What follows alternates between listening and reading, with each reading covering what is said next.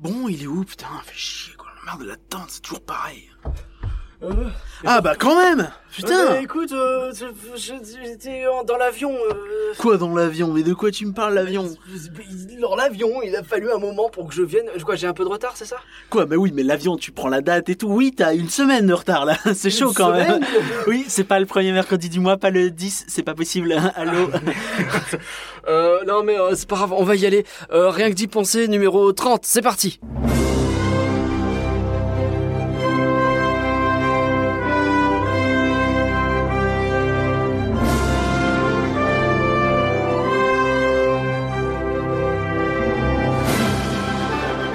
Rien que d'y penser, le podcast IGN France qui vous fait rêver. Voilà les- Sumimasen pour le retard de ce podcast. Et si je tente cette utilisation approximative du japonais, eh, c'est bien parce que ce sont mes Ah, vacances au Japon qui ont repoussé ce podcast consacré à C'est l'actualité. plutôt bout que bof ou bien. C'est vrai. Pour se rattraper, on va se gomener pour vous offrir un numéro de qualité. On va se démener, c'est Ouais, non, c'est mieux. euh, au programme donc toute l'actualité et elle est particulièrement chargée. Les premières infos sur le plan de 2 milliards consacrés au resort, voire uniquement au parc Walt Disney Studio. On va voir ça. Euh, on, va analyser, on va analyser dans le détail le dossier de concertation préalable à l'extension, un terme qui veut envoie du rêve, hein, on est bien, et tenter de glaner un max d'infos. Euh, pendant. Pendant que je jappais dans l'extrême-orient, Éparcurien a pu visiter le parc pendant les journées du patrimoine. Mais surtout les coulisses. Il a également eu droit à une visite des coulisses. Coulisses. Et il nous racontera tout ça. Enfin, nous étions à la conférence de presse qui avait lieu ce mardi 9 octobre au matin, et où des choses à plus court Pourquoi nous, terme nous? Non, c'était moi encore. T'étais encore dans ton avion là ou je sais pas quoi. Écoute, je fais ce que je veux. Là aussi, ce sera l'occasion de faire le point. Tant de choses à voir, ne perdons pas une seconde, c'est parti. L'actualité commence toujours par le fameux point réhab éparcurien. Eh bah oui, mais là il sera pas complet parce que tu m'as énervé avec ton retard là, donc on va faire ça un petit peu autrement. Je, je, je, je change la donne. Ah ouais, Ouais, ouais. On va voir quelques petits points importants euh, que j'ai sélectionnés si ça ne te dérange pas. ça me dérange. Bah tant pis.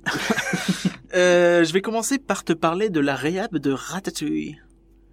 Tu sais la fameuse réhab de 4 mois? Oui, oui, Qui- ils sont censés changer les sols, c'est pas ça? Parce Oui, que oui, oui. ça s'affaisse. et qui a finalement duré 13 jours. Oui, c'est vrai ça. Eh ben finalement elle a été annulée. Ah Bah, Mais c'est la, grave. la fameuse réhab de 13 jours, elle a quand même été faite ou pas Non, non, elle a été Ah, annulée. ah non, y a rien du tout. Ah, y a rien. D'accord. si, tu, si vous tombez plus bactère dans Ratatouille, si vous, ce n'est pas, euh, vous êtes bien dans Ratatouille, pas dans la tour de la terreur, c'est juste que le sol tombe. Tant pis. Pour rappel, c'est pas que le sol tombe, c'est que euh, à force, effectivement, ça a effrité le sol et qui semble être plus ça, bas que prévu. Et vis-à-vis du système GPS qui est censé être très précis, ça pose des, Et des capteurs en général, sans doute, peut-être aussi, euh, peut-être les odeurs, tout ça, ça joue, tu sais. Si, Ouais. euh, je sais pas exactement, mais peut-être que le, le véhicule passe pas pile euh, à la bonne hauteur pour être bien euh, capté, du Hmm. coup. Bref, oui, donc euh, bon, bah, on a hâte ce sera pas pour tout de d'en suite. savoir plus quand même. Voilà, voilà. Ok. Et alors, euh, qu'est-ce qui se passe au niveau du Disneyland Railroad qu'on appelle aussi le petit train? Oui, c'est ça, c'est pour compenser un petit peu euh, cette euh, rénovation annulée de Ratatouille. Donc on a la rénovation du Disneyland Railroad qui va fermer donc du 5 novembre et rouvrira le 6 janvier. Donc ça tombe un petit peu dans une période étrange, ça fait quelques mois que le Disneyland Railroad tourne avec très peu de trains, ce qui donne des temps d'attente très très élevés, entre 45 minutes et 60, euh, souvent même en, dans les très faibles affluences, puisque c'est le temps que le train fasse le tour. Et euh, donc il semblerait qu'il y a des moments où il y en a quand même deux qui tournent, mais ce qui reste pas beaucoup en fait, ça fait une demi-heure en gros. Ah, c'est donc euh, c'est un peu dommage, euh, on va suivre ça de toute façon. Euh, voilà voilà, donc oui, le railroad fermé euh, cette fin d'année euh, pour Noël, c'est triste. euh, pas de train à Noël, j'ai envie de dire. Pas de Pourtant la- le train, le- la magie de Noël, le Pôle Nord Express, c'est pas ça le film? C'est Paul Express. C'est pareil. C'est pas mal, c'est un peu une canivanie, mais c'est pas mal. Euh... Indiana Jones. Indiana Jones, oui, ça y est, il va rouvrir donc le 10 novembre. C'était une réhab assez longue, mais c'était finalement une réhab qui correspond plus ou moins au standard de réhab annuel de chez Indiana Jones. C'est un bon mois généralement. On est toujours sur euh, du transport. On a fait les trains, on a fait Indiana Jones. Autopia. Autopia, oui, on en a déjà parlé, mais je le Peut-être- rappelle quand même puisque c'est une grosse grosse réhab. C'est la grosse réhab qui arrive là dans pas longtemps. Donc elle commence le 5 novembre et elle finira euh, dans très longtemps. Ah, c'est précis ça, dis donc. Ouais, toujours, toujours. Rien que d'y penser à la pointe du détail et de la précision. Et alors, euh, il y a d'autres dates, mais qu'a priori, on n'est pas encore trop trop sûr? Oui, c'est ça en fait. C'est euh, un petit peu via les, euh, les systèmes qui mettent euh, les réhabilitations. Euh, les réhabilitations en fait sont mises sur un système et sont ensuite listées euh, de façon automatique. Et donc parfois il y a des erreurs, parfois il y a des fausses, euh, des faux positifs, des choses comme ça. Mais c'est toujours, parfois c'est intéressant de regarder parce que là j'ai vu pas mal de choses en fait en, en regardant, en préparant le podcast. Euh, j'ai vu par exemple que euh, Armageddon était annoncé pour une fermeture le 20 mai ce qui correspond plus ou moins au bruit, à voir si ça va être... euh, Fermé définitivement, donc. Bah, a priori, oui. Ah, d'accord. A priori, ce serait la date de fermeture. Tu veux dire que la pétition n'aurait rien donné? C'est un scandale, hein Remboursé. Euh...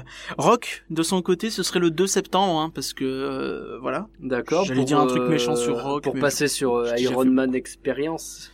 Non, du tout. Mais Pas sur tout. une attraction Avengers. à base de Iron Man et Avengers. Voilà, c'est ça. Man Experience étant une attraction hongkongaise. Euh, Euh, je suis parti à Hong Kong. qui est un peu loin, oui. Ah, c'est vrai. Euh, tu es encore dans l'avion euh, Phantom Manor est annoncé pour le 12 janvier. Bon, ça c'est moins sûr parce qu'il y a pas Ça mal réouverture, de... le 12 janvier, Oui, oui, forcément. Forcément. Et euh, qu'il y a pas mal de, de, de, de bruit qui parle de février finalement, donc euh, on attend de voir. C'est pas la peine de s'emballer, mais c'est toujours intéressant de noter. Voilà. Puis euh, si euh, ça rouvre le 12 janvier, vous l'aurez entendu ici en première. C'est noté, mais notez bien donc que tout ça n'est pas confirmé pour l'instant. Poil aux dents. Le parking plus. Alors, ah, le super qu'est-ce parking. que c'est que cette histoire? Mais tu trouves que, est-ce que tu trouves que 25 euros pour une place de parking, c'est cher? Un peu. Un petit peu. Oui, Ah, quand même. c'est vrai. Euh, mais, euh, mais que dis-tu de 45 euros? Combien? 45 euros la place de parking donc euh, pour une journée donc.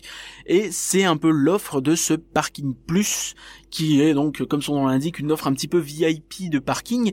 Mais en fait euh, le truc un peu rigolo c'est qu'il est pas si VIP que ça puisque ça vous euh, vous avez en fait une rangée de places qui est disponible au niveau de l'avant du parking côté bus. Donc vous voyez vous avez euh, quand vous êtes euh, dans le parking visiteur standard et que vous vous dirigez vers les parcs, vous avez sur la gauche les voitures, sur la droite tout ce qui est camping-car, bus, et au bout en fait vous avez un petit parking destiné euh, aux gens qui sont au chenil, aux euh, personnes à mobilité réduite quand il y a plus de place dans le vrai parking, a personnes à mobilité réduite, Ouais.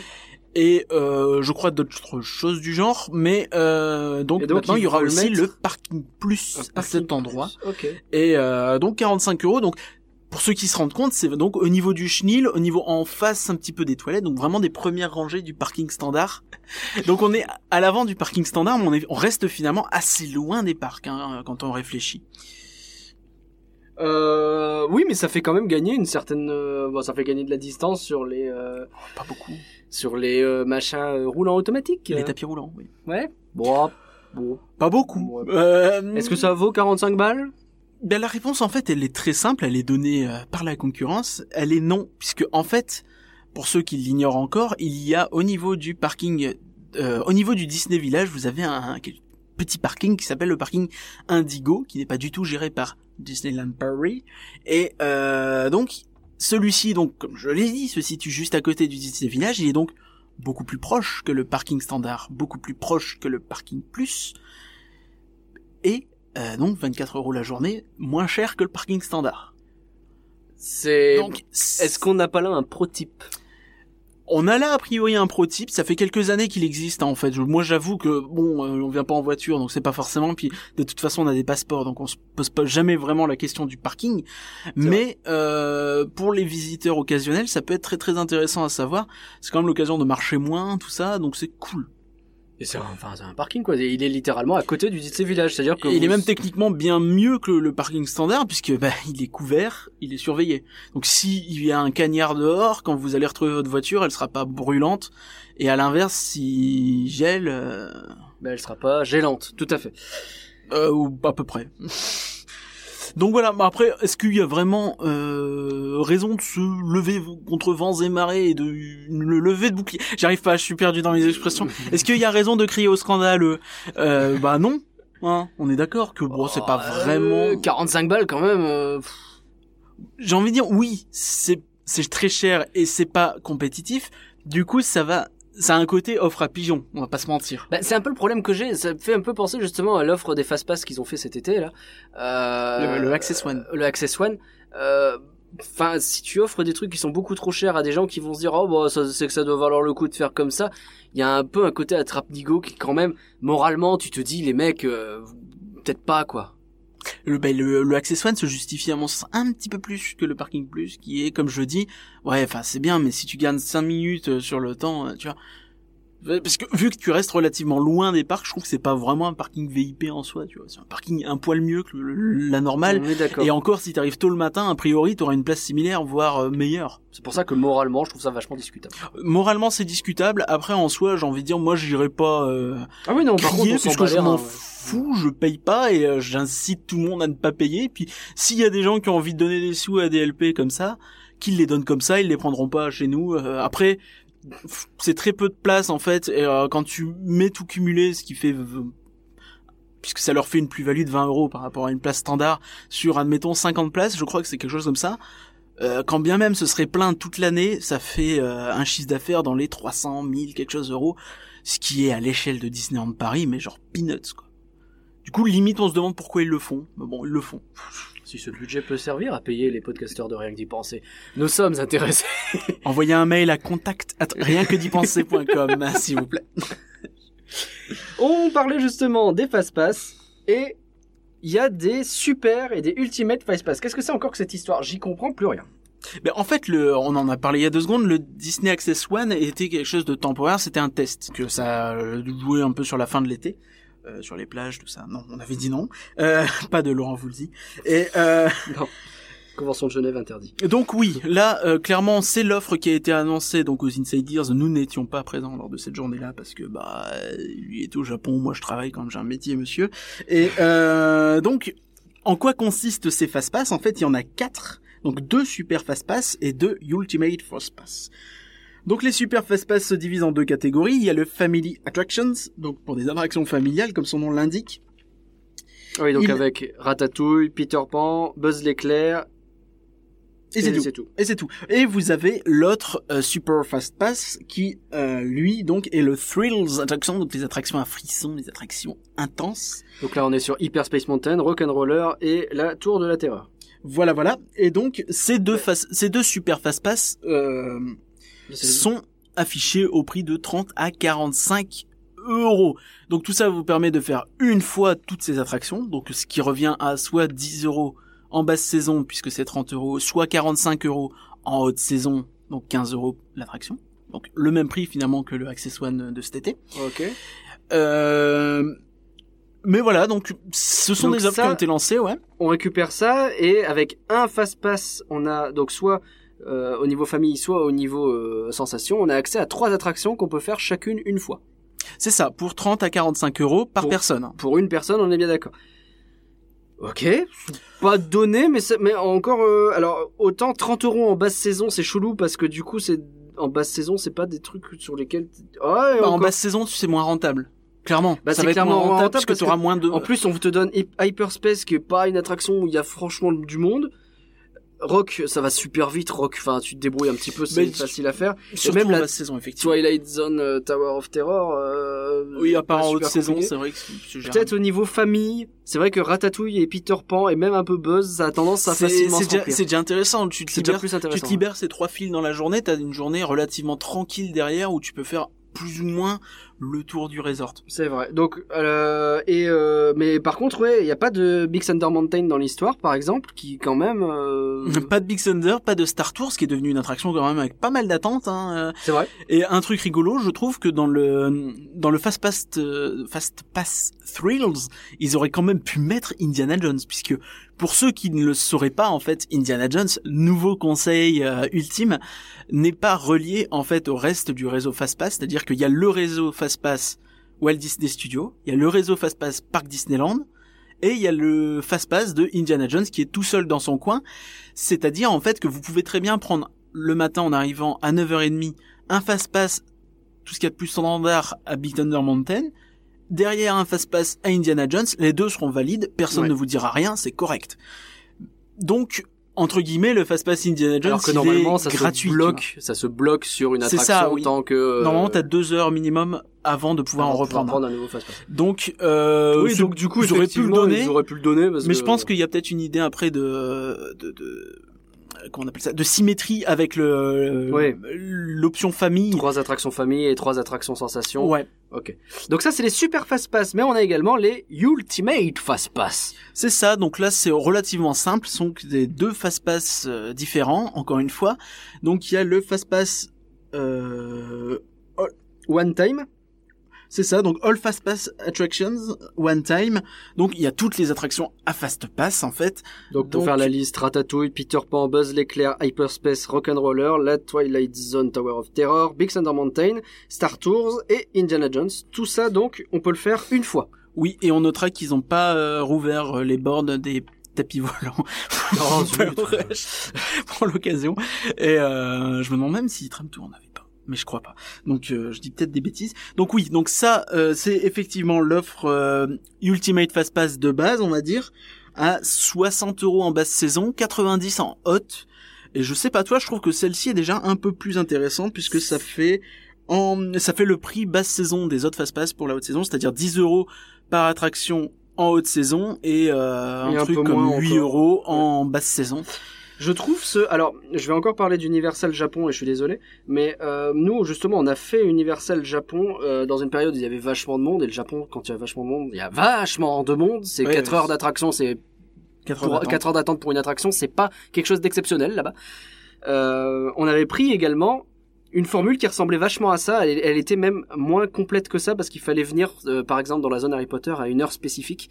Et il y avait d'autres attractions où tu devais choisir entre deux et tu pouvais pas toutes les faire. Mais, ouais. Mais tu t'y retrouvais parce que les choix qu'ils faisaient étaient intéressants. Puis de toute façon, une fois que t'as fait en fait les, c'est un petit peu ce qu'on ce qu'on disait tout à l'heure sur le pack famille, c'est-à-dire qu'une fois que t'as fait les trois quatre attractions où il y a vraiment beaucoup d'attentes, le, Le reste, reste, généralement le c'est gérable. Voilà. Donc là, d'avoir absolument tout accessible une fois à un prix de 60 euros en basse saison, faut voir si c'est rentable parce qu'en basse saison, souvent, t'as juste pas d'attente. Ouais, mais est-ce que c'est ça vaut le 60 coup euros, tu vois, admettons, euh, t'as pas toute une journée complète ou t'as, Pourquoi tu veux pas faire des spectacles Tu te dis, je veux réussir à euh, faire les deux parcs en une journée pour 60 balles en basse saison.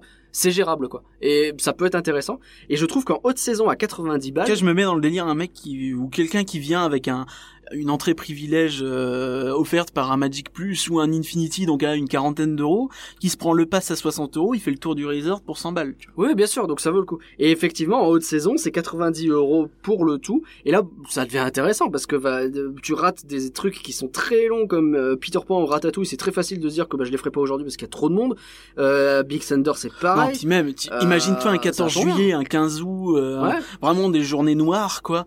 Euh, avec un truc comme ça, tu peux passer une très bonne journée malgré Ouais. tout. Et euh, Donc celui-là, pour le coup, le All Fast Pass One Time, il est vachement bien. Et alors, t'as le All Fast Pass Unlimited pour ceux qui ont du pognon. donc c'est là exactement la même chose, sauf que vous pouvez y aller autant de fois que vous voulez, pas juste une seule fois. C'est-à-dire que littéralement, là, il s'agit euh, d'une carte qui te permet de faire Big Thunder Mountain en boucle, Par exemple. par exemple. Par exemple. Alors Moi, le prix, c'est 120 euros en basse saison et 150 euros en haute saison. Ouais, c'est ultra cher, hein, faut le dire. Oui, oui, Oui, c'est oui, ultra bah, cher. de fait, c'est ultra ultra cher. cher. Bah en fait, c'est le prix de tu fais ce que tu veux quand tu veux quoi. C'est ça, Mais, oui, c'est euh, le, c'est le prix euh, de la liberté. Le prix de la liberté, le fameux. La question que j'ai envie de poser, c'est est-ce que ça va pas rallonger les temps d'attente encore plus? Est-ce qu'il va pas y avoir beaucoup de monde dans les fast pass à force? Alors juste avant de poser cette question, ça te dérange pas euh, pour le Fast Pass Unlimited en fait, il faut savoir qu'il est vraiment intéressant que dans un cas de figure précis, c'est si vous venez une seule journée. Oui. Si vous venez plusieurs journées, a fortiori si vous allez dans un hôtel Disney en fait, vous allez euh, sans doute gagner beaucoup d'argent en fait à prendre une une nuit en suite. Parce que quand tu as une nuit en suite, en fait, tu as ce qui s'appelle un VIP Fast Pass, qui est Mmh. plus ou moins la même chose que ça, enfin c'est même exactement la même chose que ça, sauf que les compris dans ta suite. Donc en gros, deux personnes ou trois personnes qui vont prendre une suite vont peut-être payer 200 ou 300 balles de plus pour avoir la suite, mais ils vont avoir six fast pass illimités puisqu'ils l'auront sur les deux jours. Ils auront Ouais. aussi le petit déj et ainsi de suite, pas mal d'avantages avec la suite, le goûter, machin. Mais Oui, donc c'est sans doute beaucoup, plus, intéressant à euh, partir du moment où tu fais un sûr. séjour. Donc ces offres-là sont vraiment intéressantes que pour une journée vraiment pure, quoi. On est sur un podcast tips et astuces aujourd'hui. Profitez. Pour l'instant. Je, euh, du coup, je, je, je repose ma question. Euh, entre tous ces euh, modes de fast-pass différents, les fast-pass classiques, est-ce qu'il va pas y avoir beaucoup de monde dans les fils fast-pass? C'est, euh, c'est mais ça, c'est, ça devient purement en fait euh, limite euh, idéologique dans le sens où tu dis peut-être qu'ils vont réduire le nombre de fast-pass standards en fait euh, Peut-être, devant ouais. ça, mais en fin de compte, oui, bah la logique c'est que à partir du moment où tu peux payer pour un truc, le mec qui va pas payer, il va y perdre. C'est logique. Parce sûr. que c'est mécanique en fait. S'il y a un mec qui passe devant toi, bah tu passes derrière. Donc euh, ça participe en fait à avoir un parc à plusieurs vitesses, ce qui est, toujours été un peu le cas, mais ça l'accentue encore un petit peu et ça va euh, de toute façon aller dans ce sens-là. Euh, C'est exactement la même logique que le parking plus, même si pour le coup il est inintéressant. Euh, donc oui, oui, bah clairement, oui, ça va rallonger l'attente au moins un petit peu. Et c'est en ça, à mon sens, qu'on peut râler. Maintenant, euh, c'est quand même quelque chose de très fréquent. Là, pour le coup, ADLP, c'est assez cher quand même. Mais, euh... enfin, moi, j'ai toujours dans la tête comme ça de, un petit peu cette famille qui vient qu'une fois de temps en temps, une fois tous les deux ans, tous les trois ans. Hmm. C'est peut-être l'occasion pour kiffer, quoi. Euh, parce Ouais, que c'est bête, mais tu vois, s'ils vont à Paris, euh, je sais Bien pas, sûr. ils font quatre jours à Paris, une journée à DLP, bah tu prends ça et puis voilà. tu Et je reprends mon exemple, mais quand tu vas à, euh, à Universal Tokyo et que tu sais que t'as parce que t'es au Japon, tu veux profiter et faire une journée à Universal Oui, où tu fais à peu près tout. Bah, euh, un, un système de fast-pass comme ça, c'est vachement bien et euh, faites-le. C'est Oui, plutôt une bonne idée. Il y a le fait d'avoir plusieurs offres en plus comme ça disponibles. Peut-être que nous, on aurait pris qu'un truc à sensation, par exemple, et que du coup, on en aurait eu pour pas trop cher pour faire des choses comme ça. Et euh, enfin voilà, c'est- plutôt une bonne C'est plutôt chose. une bonne chose, ça reste relativement Faut, cher. voilà, faut checker ce qui vaut le coup. Est-ce que parfois on se fait pas avoir si on prend des VIP Est-ce que ça vaut le coup en basse saison? Il y a des questions à se poser après, faut savoir. Et puis encore une fois, le, le prix est pas non plus euh, dans l'absolu euh, un simple délire d'offre et demande pour le coup, puisqu'il y a cette idée de si je mets mon mes prix de fast pass supplémentaires pas assez cher en fait, euh, tout bêtement ils vont trop en vendre. C'est Oui, très bien bête, sûr, bien sûr, mais du coup ça, ça casse tout le système. bien sûr. Ça casse Bah, tout le système de, et ça trop pénalise beaucoup trop les gens qui, qui en Est-ce prennent qu'on pas. peut imaginer qu'il y aura une limite au nombre de ventes de ce truc par jour? Je crois pas que ce soit annoncé. De toute façon, c'est un Parce truc qui va être lancé le parcs, 15 pour le coup. octobre. On aura sans doute plus d'infos. On en reparlera peut-être le mois prochain euh, rapidement. Le rat, si on a plus d'infos, bien entendu. On enchaîne avec la conférence de presse à laquelle tu as pu assister ce matin. Donc la conférence de presse avait lieu ce mardi 9 octobre au matin. Je dis ce mardi parce que c'est au moment où on enregistre le podcast, on est le soir. Et en tu plus, on est là. en vrai pour une fois. C'est vrai qu'en plus on se voit en vrai. bizarre. Ça fait tout chelou. Dites-nous surtout, euh, n'hésitez pas à nous dire si vous aimez plus comme ça quand on se parle direct, si ça vous paraît mieux ou si vous préférez euh, d'habitude. Ça nous intéresse pour savoir si on renouvelle ou pas. Ou même en termes de qualité de son, parce que notre setup est complètement différent à ce qu'on fait d'habitude. Donc n'hésitez pas à nous dire. Donc la conférence de presse, y étais ce matin et par Eh curieux. oui. Et euh, bah alors, de ce que j'ai compris, on a quand même vachement appris de choses, notamment sur ce qui va se passer à la fin de l'année, sur les saisons. Tout à fait. Donc euh, tout de suite, c'était en fait une conférence de presse vraiment dédiée à la presse généraliste. Il y avait c'était pas destiné aux fans avant tout, même s'il y a un petit Hmm. peu d'infos pour nous, mais euh, donc il faut pas s'étonner en fait s'il y avait rien de très très euh, Pixie Dusté et compagnie quoi. Donc oui, on a eu des informations notamment sur les saisons, je pense à celles de fin d'année, les saisons et les soirées. Donc on va s'attarder sur ça en particulier. Euh, je pense notamment à euh, la soirée Halloween pour commencer parce que c'est dans l'ordre chronologique. Tout à fait. Le monde est bien fait. Et donc on a eu quelques petites annonces slash confirmations pour ça. Donc notamment il y aura la- le retour de la Skeleton Party euh, de Dingo que tu n'avais pas pu voir Non. à Frontierland. Donc on espère que le la camionnette moche sera toujours là parce que en soi c'est un petit peu un un emblème, tu vois. c'est un sûr. truc et un côté euh, représente. Non, euh, bon, euh, il y a ça, ok. Euh, à voir ce que ça va donner. Euh, Il y aura un spectacle Big Hero 6 à Vidéopolis, ça on en avait déjà parlé, mais euh, ça peut être intéressant. Je trouve toujours l'idée cool. Je, je, je suis très curieux pour le coup. Big Hero aura- 6, c'est pas un film qui m'a marqué plus que ça. Je trouve que c'est une franchise qu'ils ont tenté de pousser à mort alors que bof. Mais euh, en spectacle, j'ai hâte de voir un peu ce que ça donne. Le film a marché moyen en, en Europe, notamment parce qu'il est sorti tard. Je sais qu'au Japon ça a beaucoup beaucoup marché Ah oui. pour le coup. Euh, Kawaii Euh... Comment vous les reprendre après ça? Donc il y aura également une disco party avec Buzz et Zorg sera en duplex.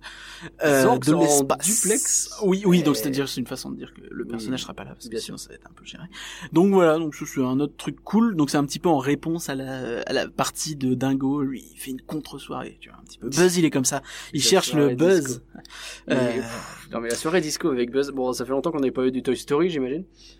Euh, non, mais je suis... bah, prépare-toi parce que là, il y en a plusieurs qui arrivent des soirées Ah, disco. Là, on va en parler. Tu vois. Ah, bien. bien, on va discoter. Et euh, donc, il y aura, on le savait déjà, mais une zone effrayante à Adventureland qui sera peut-être pas adaptée ou plus sensible. Et ça, c'est un truc que j'ai grave envie de voir. Grave aussi. Notamment parce que dans Adventure Isle. Donc, euh, maintenant, on va passer à Noël, comme ça, sans transition. Sans transition, Jingle Bells et tout ça. Donc je sais pas si c'était le cas avant, je crois que oui, mais je le répète au cas où, au pire, euh, Dingo mènera la parade de Noël. Voilà, c'est une information que vous voulez avoir. Et euh. Il y aura des petites nouveautés dans un Noël Fantastique. Euh, on n'a pas d'informations supplémentaires.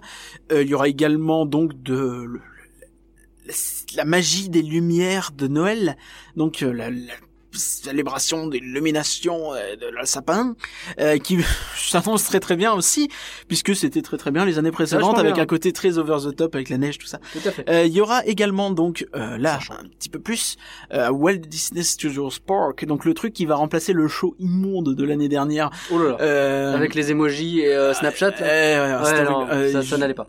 Il y a rien qui allait de toute façon sur ce, sur ce show, c'était pas possible. Donc c'était donc c'est la fameuse surprise d'anniversaire de Minnie pour Mickey. euh, donc qui se joue sur la scène de Production Courtyard et euh, qui en fait on a appris que ce serait vachement inspiré de euh, la scène dans Il était une fois le film euh, donc Enchanted Ah, et euh, notamment la scène en fait où euh, t'as l'héroïne qui débarque à Central Park et t'as tout le monde qui Et se tout met le à monde danser se met à danser, chanter, ouais. et euh, avoir l'esprit peut être très cool Ça peut être rigolo. il y aura encore une fois un petit côté un peu 2.0, tu vois, avec le Mm. hashtag Surprise Mickey euh, Ah. pour apparaître sur l'écran et faire plaisir à Mickey. Bon, ça va sur hashtag, c'est déjà moins has-been que Snapchat déjà. À voir, on verra comment ça se passe. Voyez Enchanted, il est vachement bien comme film. Oui, si vous l'avez pas vu, ça vaut la peine. Euh, donc Mickey, le Big Band de Noël à Animagic Theater, ça on savait déjà. Par Et on est très content. On a eu quelques petites infos sur le show. Je savais pas, par exemple, que la troupe de danseurs à claquettes, ils venaient apparemment principalement d'Australie et d'Angleterre, figure-toi, Ah pour ouais. vraiment trouver des gens talentueux. Ah bah, Et euh, je sais qu'il y avait euh, notamment l'ami de chez Secret Disney, Alex, euh, qui euh, lui est très fan de comédie musicale, qui disait que vraiment le show de claquettes est quelque chose de qualité. Moi, je suis pas capable de vous dire si c'est vraiment le cas. bah, on avait trouvé ça super cool, mais est-ce que c'était mieux On n'a pas l'œil expert. Oui, Claquette, voilà. on saurait pas dire. Mais c'est vrai que le, le, le Big Band de Mickey, c'est vraiment quelque chose qu'on a kiffé et on est content de voir qu'il augmente euh, de d'envergure avec un, une salle plus grande. Et apparemment, euh, Emmanuel Le Normand imite très très bien Mickey. Il nous a fait une petite imitation. Le oh, voilà. Ah d'accord. Un truc comme ça. Bon, c'était un peu bizarre. Ça Eh fait ben, rire tout le on monde. C'était cool. Mais il est, rigolo, Emmanuel Le Normand, donc responsable des euh, entertainment à Disneyland Paris. Ah bah oui, bah il doit en retenir du coup. Euh. Et euh, donc tous les costumes du show, ça c'est encore une nouvelle info, ont été changés cette année puisque l'année dernière on se souvient que c'était très bleu et argenté, très 25e anniversaire finalement. Donc euh, bah là encore une fois très très cool. Euh, on a eu quelques images, je sais pas si tu vois. Donc c'est- des tons très rouge, bleu, toujours très très jazzy, très très flashy. Euh, Mickey il est absolument magnifique Ah. avec un petit costume rouge, et en un chapeau. c'est vachement bien. C'est- Alors c'est vachement classe. C'est fantastique. Et tout ça pour, euh, il va faire de la batterie, on n'oublie pas. Oui, oh, toujours, Ça, toujours. euh, Bah, c'est Mickey quand même, c'est le big boss. Mickey déconne zéro. Euh, voilà, donc on passe maintenant à la soirée du 31 décembre. Alors là, on a eu des infos, mais c'est assez bizarre. On a eu des infos sur la partie gratuite de la soirée. Euh, Ah. Ça ressemble pas. Euh, donc la parade des 40 chars sera de retour. Pas mal. Euh, donc celle de l'année dernière Mhm. pour la soirée payante pour le coup. Et euh, il y aura une dance party, donc encore une, avec Monsieur et Madame Indestructible, ainsi que Frozen. Et euh, Alors Frozen, rigolo, pas la mais- Reine des Neiges. Oui, le, non. le mec bleu. Frozone, le, le, le type, euh, le black habillé en blanc-bleu et qui a des pouvoirs de glace dans euh, le- les films indestructibles. C'est ça. Euh, ouais, enfin, alors le problème que j'ai, c'est que moi, quand j'entends parler d'un event avec les indestructibles liés au parc, je vois systématiquement leur truc qu'ils font euh, dans le parc Walt Disney Studio, qui est plus gênant qu'autre chose, où ils font euh, faire des exercices. Leur espèce de tricycle chelou, quoi. ouais, là, non, Ah, c'est pas possible. Donc, euh, non, j'espère- j'espère que ce sera mieux, quoi.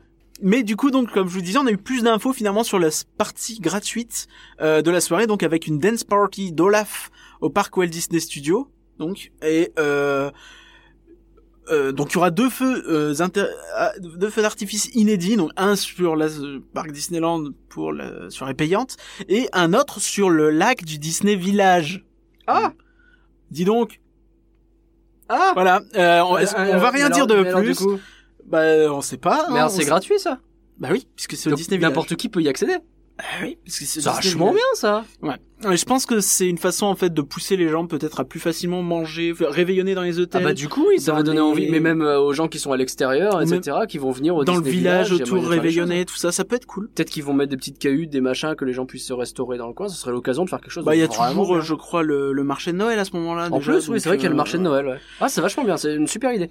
Euh, pour revenir sur la danse partie de De l'AF d'Olaf, euh, Il si essayer de se réchauffer en hiver. si c'est pour qu'il nous fasse en été encore, moi j'en peux plus. Donc voilà, je Je veux dire que il- s'il te donnait un euro à chaque fois qu'il a chanté en été, il Bah, je serait serais- endetté. Oh, Enchaînons. Voilà, donc euh, on passe donc à l'année prochaine 2019, les horizons, le futur. Euh... Pirate et princesse, pas de nouvelles infos. Ah, I'm a princess. On sait, on sait. Puis c'est dans l'autre sens. Oui, euh, donc la saison revient euh, suite à la demande populaire exceptionnelle. Je cite, on nous a dit qu'ils ne s'attendaient pas à la faire revenir. Ah, c'est vraiment que les gens ont kiffé et qu'ils ont dit qu'ils ont kiffé qu'ils le font revenir? Oh, je vois ton air C'est ce qu'ils disent maintenant, on saura jamais. Ouais. Ah, je sais pas dans Ah, le moi j'aime bien penser que c'est vrai. Alors on va penser que c'est vrai Parce pour faire que plaisir. non mais alors, si tu te souviens bien, on avait justement dit que en termes d'annonce et euh, de d'envergure sur la médiatisation du truc, ils avaient quand même vachement long, bien plus mis le paquet sur Marvel Super Hero qui était déjà largement teasé à ce moment-là que sur Pirate et Princesse qu'on voyait vaguement sur des euh, affiches Euh, à la défense sur- et guère plus quoi. Même sur ce- la saison de la Force, pareil. Enfin, Ouais. Ça a été clairement le truc le moins médiatisé de ces derniers temps en termes de Exactement. Et du coup, le fait qu'il y ait eu un bel euh, un bel engouement autour, je trouve que c'est une excellente nouvelle. C'est très très bien, oui. Après, euh, je suis pas... Parce que les mecs ont quand même customisé un char, tout ça. Bon, c'est quand même des investissements. Est-ce que vraiment ils comptaient pas le ressortir, au moins pour des soirées? Ça va, moi aussi quand je mets un chapeau, je suis customisé, c'est bon. Et donc, euh, oui, donc c'est confirmé. Euh, je vous redonne pas les dates parce que les dates j'ai toujours du mal, j'ai un peu dyscalculique. Mais je, je, je ferai dans l'article de du podcast et tout, je vais faire une superbe frise chronologique Allez. comme j'avais fait l'année dernière et vous allez voir, vous aurez toutes les dates, ce sera beau. magique. Euh, donc voilà, donc pas plus d'infos, mais euh, donc euh, ce truc-là, donc c'est très cool quand même. Les, la presse était un petit peu a un petit peu rigolé quand euh, le- la personne qui a fait cette présentation a dit que euh, il y avait des fans qui étaient en dans un état second, notamment lors de la dernière représentation, qu'il y en avait qui pleuraient. Alors évidemment, Ah. la presse généraliste, ça doit leur paraître un peu étrange. Et ils pleurent devant Mickey. Ouais. Mais c'est vrai que Euh, le show était vraiment cool. Moi, je suis d'accord. Bah, moi, j'ai hâte de le revoir quand même. Ouais, grave. bête, hein, mais euh, ensuite il y a Aurélien qui nous a parlé de Star Wars et de Marvel. Ouais, Star Wars. Et là, pour le coup, euh, donc c'est Legends of the Force 2019, donc le, la, la, la saison change de nom. Euh, 2019. finalement, on n'a rien appris de Ah. plus... Ah si, si, il y a eu des... On a appris des petites bricoles en plus, donc il y a les rencontres avec Chewbacca, ça on le savait. Euh, Il y aura BB-8 et Boba Fett, ça on le savait. La scène euh, de Production Courtyard sera agrandie, celle pour euh, la saison de la Force, donc ça c'est... Enfin, Legend of the Force. Mm. Donc ça c'est cool, déjà. Oui, on peut s'attendre à quelque chose d'un peu avec un peu plus d'envergure. Oui, c'est ça. Puis ce qu'il disait, peut-être plus facilement se rapprocher du public, avoir un côté Ouais. un peu plus euh, Interactif. immersive. Euh, 360 degrés. plutôt 180, je pense. Mais Ouais, écoute, bon, allez, ça allez, allez. Et euh, il y aura beaucoup de nouveautés dans le show nocturne. Bon, ça, il l'a dit. En fait, c'est plus ou moins logique qu'ils suivent les films. hein. Et comme Oui. il dit, j'espère qu'il y en aura encore l'année prochaine et l'année d'après et toute la vie. Et euh, bah oui. Vador, par contre, aurait le droit, a priori, à une marche au parc Walt Disney Studios. Alors, soit j'ai mal entendu, mais je crois bien qu'il a Ça, je trouve ça très cool parce que autant euh, j'imagine qu'ils ont fait une marche Phasma de base avec euh, le premier ordre parce que ça faisait un peu classe et que c'était dans la lignée des films Oui, oui. actuels.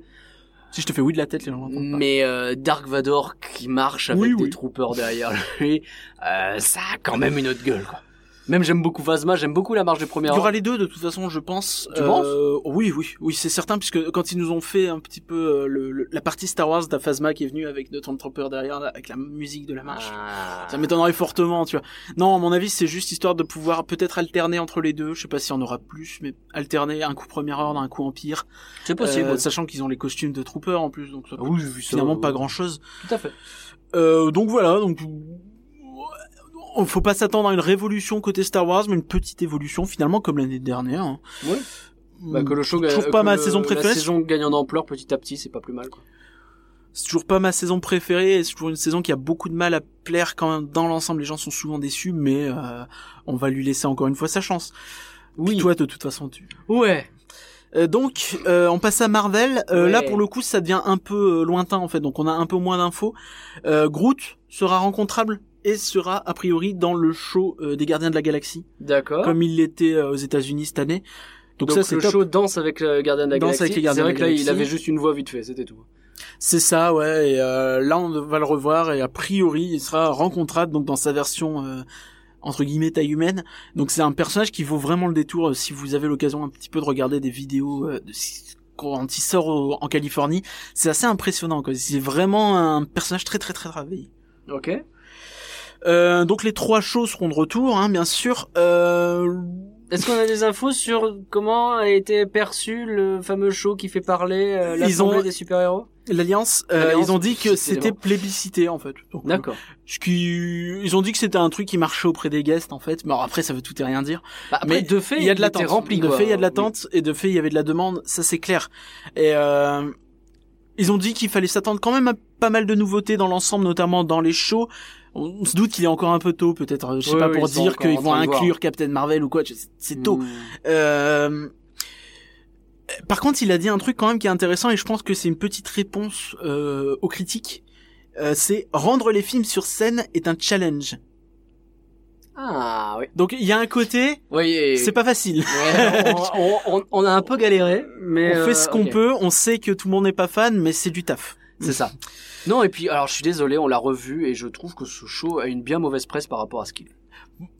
Pour moi, il est très, euh, il a des problèmes. Il a pas mal de problèmes de rythme et de choses comme ça. Il a les problèmes de maintenance, évidemment. Bah, il a des problèmes Mais- de rythme qui, je pense, sont beaucoup dus aux difficultés techniques. L'un entraîne l'autre. Non, je je suis pas d'accord parce que dans la narration, en fait, il y a des problèmes. Oui, mais Tout n'est pas clair. Le, le côté Thanos qui répète au début, qui casse totalement Tout- le rythme. Je sais ça. Typiquement, pour moi, c'est technique. ça. Non, je suis pas d'accord. C'est Bah, pas peut-être. technique. Bah. C'est pas technique, c'est purement artistique. Et euh, à mon sens, il y a des retouches à faire. Il y a moyen en fait que ce soit beaucoup mieux l'année prochaine, je pense, en faisant quelques petites modifs. Et euh, Bah, on espère. si possible que la technique soit au niveau, ce serait quand même beaucoup mieux. Parce que le- l'espèce de petit cube en l'air pour éclairer là, c'est un peu nul. Oui, non, c'est un peu Euh, nul. Ça peut, c'est vrai que quand c'était, ouais, quand c'était la grande soucoupe, c'était quand même vachement sympa, même si elle fonctionnait pas souvent après. Voilà, donc ensuite la saison suivante, on en avait parlé, c'est confirmé, ce sera le festival du Roi Lion et de la Jungle. Ouais, le roi lion. Ce sera donc l'été prochain, puisque Marvel ce sera au printemps, je l'ai pas dit, mais voilà. Et donc Star Wars en même temps que Pirate et Princesse. Et donc voilà, donc euh, le mec il nous a dit euh, typiquement... euh, Le mec. Oui, le mec, oui, je suis comme ça moi. Le Et le mec il nous a dit, euh, le, le, le, le gars... L'histoire d'un mec. Euh, vous allez pas m'aimer parce que je vais rien avoir de, de plus à vous dire. Voilà. Oh. Donc euh, avec ça. Donc tout ce qu'on sait c'est qu'il y aura le show au Chaparral. Est-ce que vous leur avez lancé des milliardises à la tête du coup? Bah ils étaient pas apportés, c'était dans l'autre salle. Ah, dommage. C'est pour ça qu'il faut toujours avoir un plateau de milliardises sur soi. Ouais ouais. Mais si ça te dérange pas, on va plutôt parler des soirées. Allez, parlons des soirées. On va parler des soirées, on va élaguer là-dessus. Donc ils nous ont donné un petit planning comme ça de soirées qu'on peut voir hein, donc sur 2019. Enfin soirées et event en fait, pas que des soirées. Donc il y a euh, des choses qui nous intéressent moyennement comme la Paris Leaders Cup, donc le truc de basket qu'ils font au Disney Village. Ah oui, alors rien à péter. Donc la Magical Pride, donc ça c'est une toute première. euh, donc c'est une, euh, on sait pas, je, je crois qu'on ne sait pas exactement si ce sera une, so- une- si ce sera une soirée, mais c'est un event en fait Magical Pride qui existe déjà, qui a lieu je crois ce week-end et qui va être un truc en fait relativement restreint et presque ça donne, ça presque l'impression que c'est pas Disney qui le fait, dans le sens où ce sera des petites activités dans les parcs en fait, des petites aventures, ils appellent ça, D'accord. et euh, des petites euh, fêtes privées, si j'ai bien compris. Ouais, c'est un peu flou. J'ai pas creusé, hein, j'avoue. Mais euh, après tout ça aujourd'hui, c'est pas évident de préparer le podcast pour ce soir. et euh, donc la Magical Parade, donc pour le coup, le vrai event en tant que tel annoncé et vraiment euh, marketé par Disneyland Paris, ce sera le 1er juin 2019. C'est le tout premier event de ce type, donc côté inclusion. En gros, on est sur une fête de la diversité, quoi. C'est ça, la diversité, notamment des attirances, des, des préférences sexuelles, tout ça. Évidemment, donc, comme ailleurs dans le monde, Disney ne parle pas clairement, ils ne citent pas les termes gay, ils ne citent pas les termes LGBT, machin, mais euh, c'est déjà un event en fait et c'est le premier event dans un parc Disney ou monde marketé en tant que tel.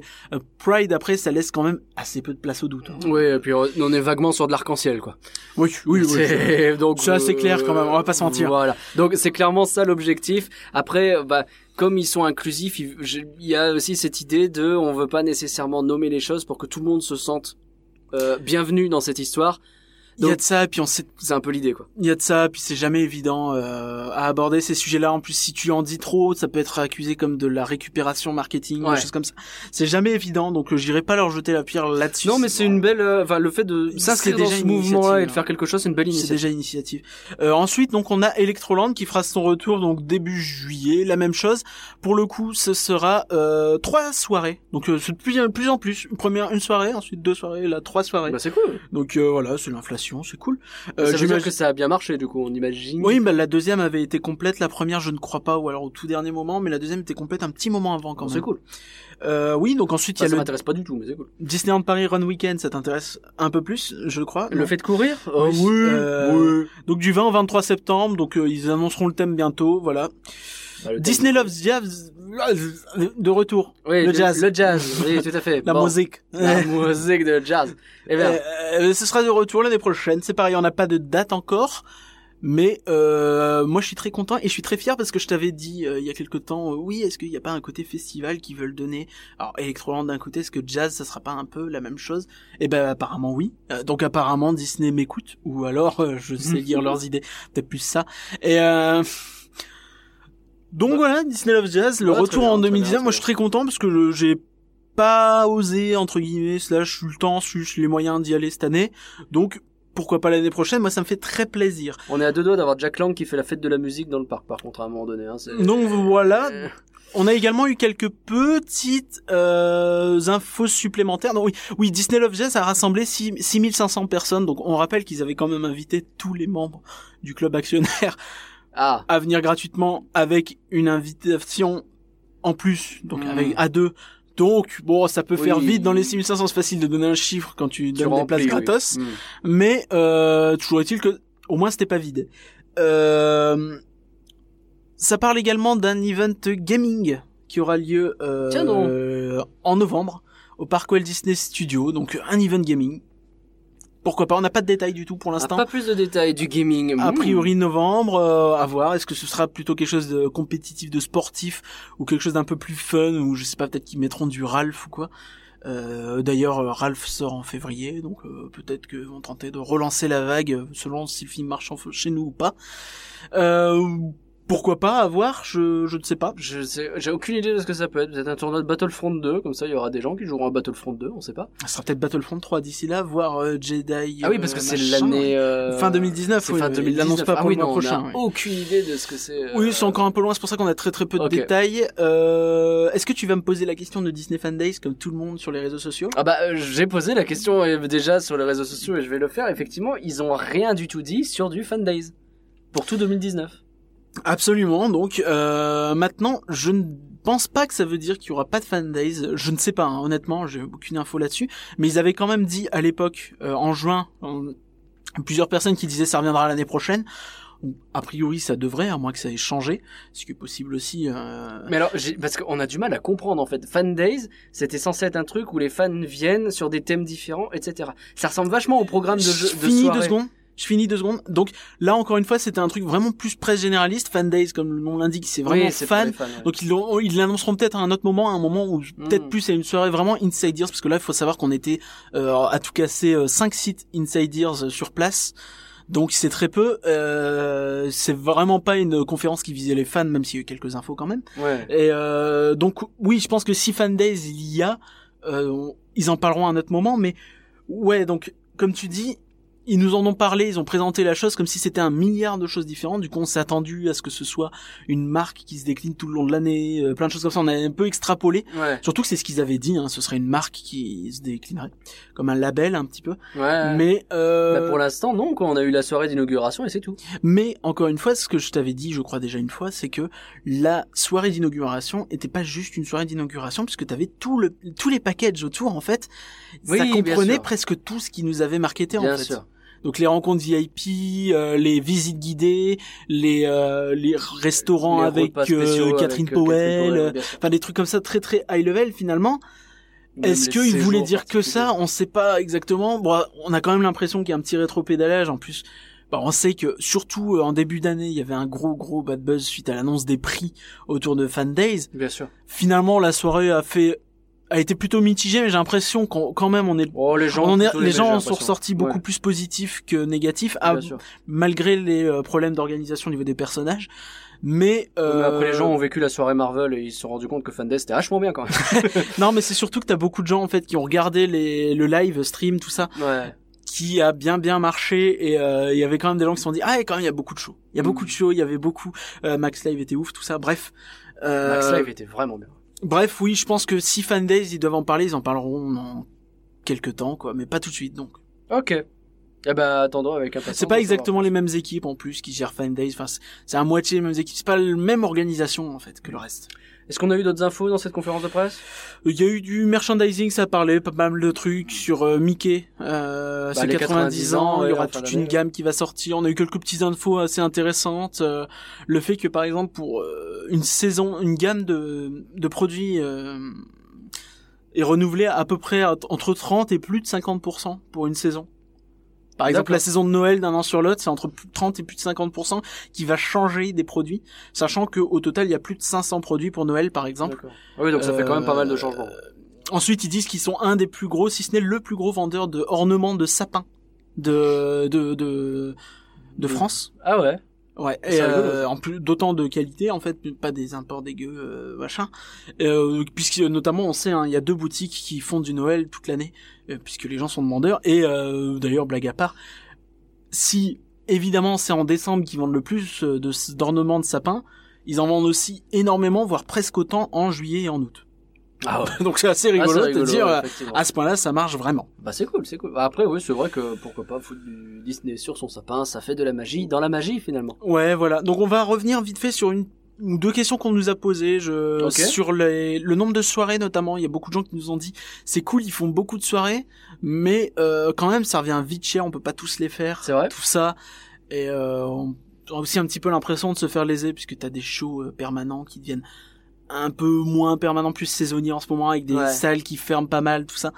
Bon, moi je pense que c'est encore en, en mode de rodage euh, les salles, mais euh, pour revenir sur ce qui est du nombre de soirées, eux en fait quand ils nous en ont parlé des soirées, et c'est ce qu'on a déjà je crois évoqué, c'est que leur objectif c'est vraiment d'ouvrir le parc et de faire en sorte que plein de publics différents voient le parc. En gros, les fans de jazz, ah bah tiens, vous avez vu euh, tous les ans, moi je vais à Disney parce que Ouais. bah il y a une soirée jazz.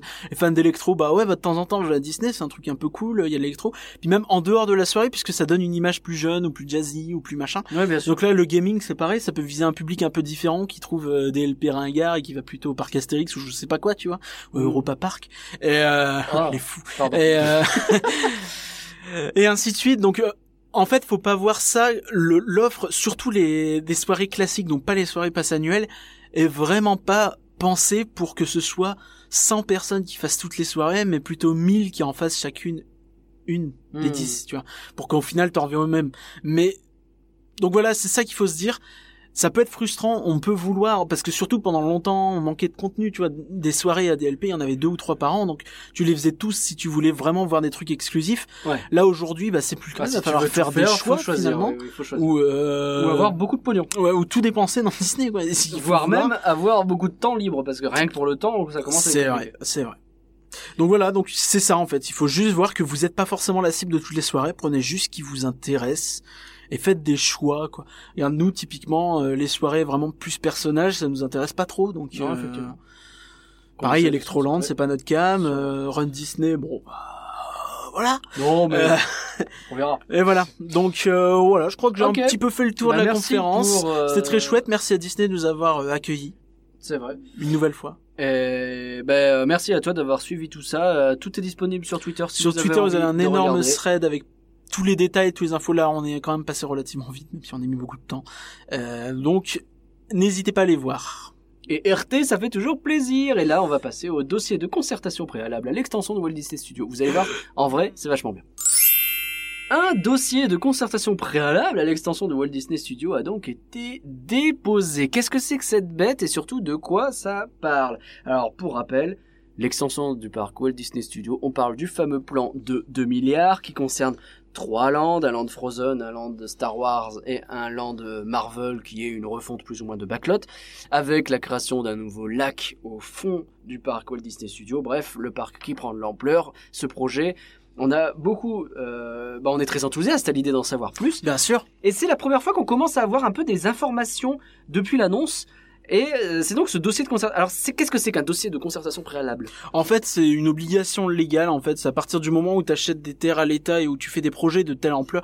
Bon, euh, ne me prenez pas sur les détails techniques, hein. mais Ouais. euh, en gros, ils sont obligés de faire une concertation avec le public, avec euh, les- le voisinage, les habitants des communes voisines, tout ça, pour euh, juste soulever les questions, répondre aux questions.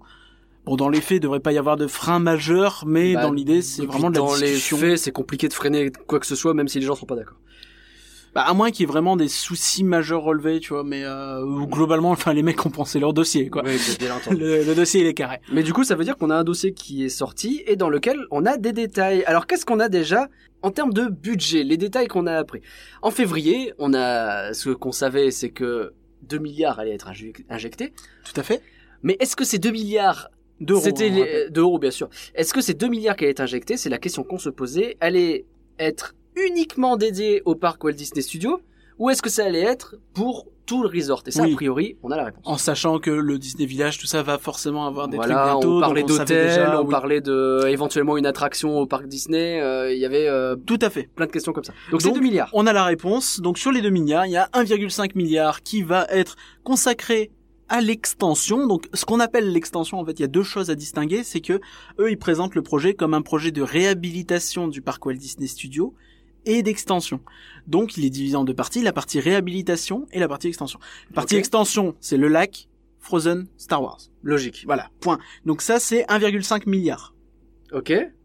Donc sachant que, bon, petit détail intéressant et à la fois un petit peu rigolo, c'est que dans ces 1,5 milliard, il y a 500 millions qui sont tout ce qui est construction, tout ce qui est euh, bâtiment, euh, passer les câbles, creuser le lac, euh, Oui, des bah, choses comme ça, euh, le des trucs très œuvre, mécaniques, euh, tout ça. Mm.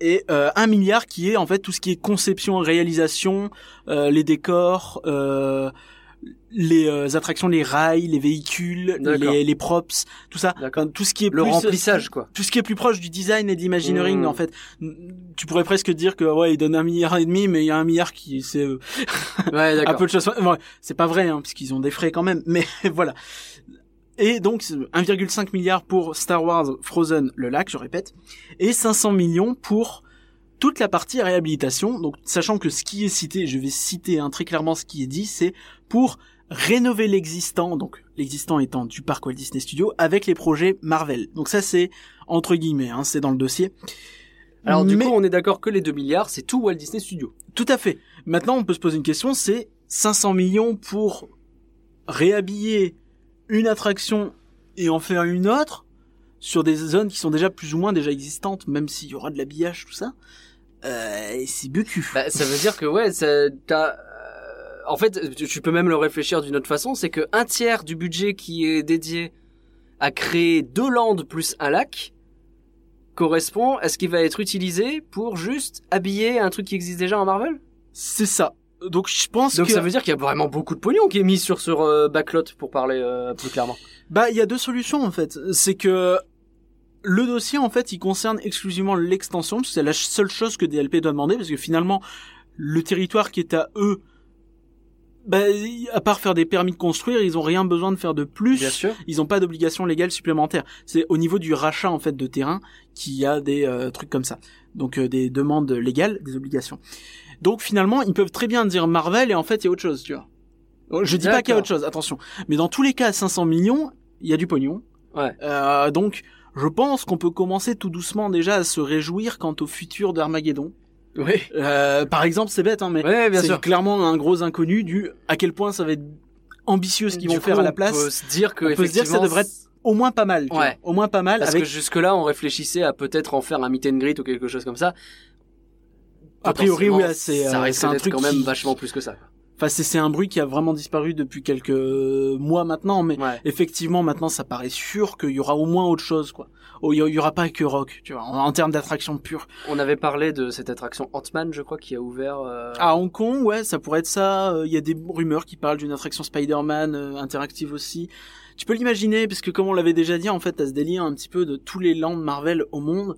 Pour l'instant, il n'y a pas eu une seule duplication, et euh, il y a ce délire...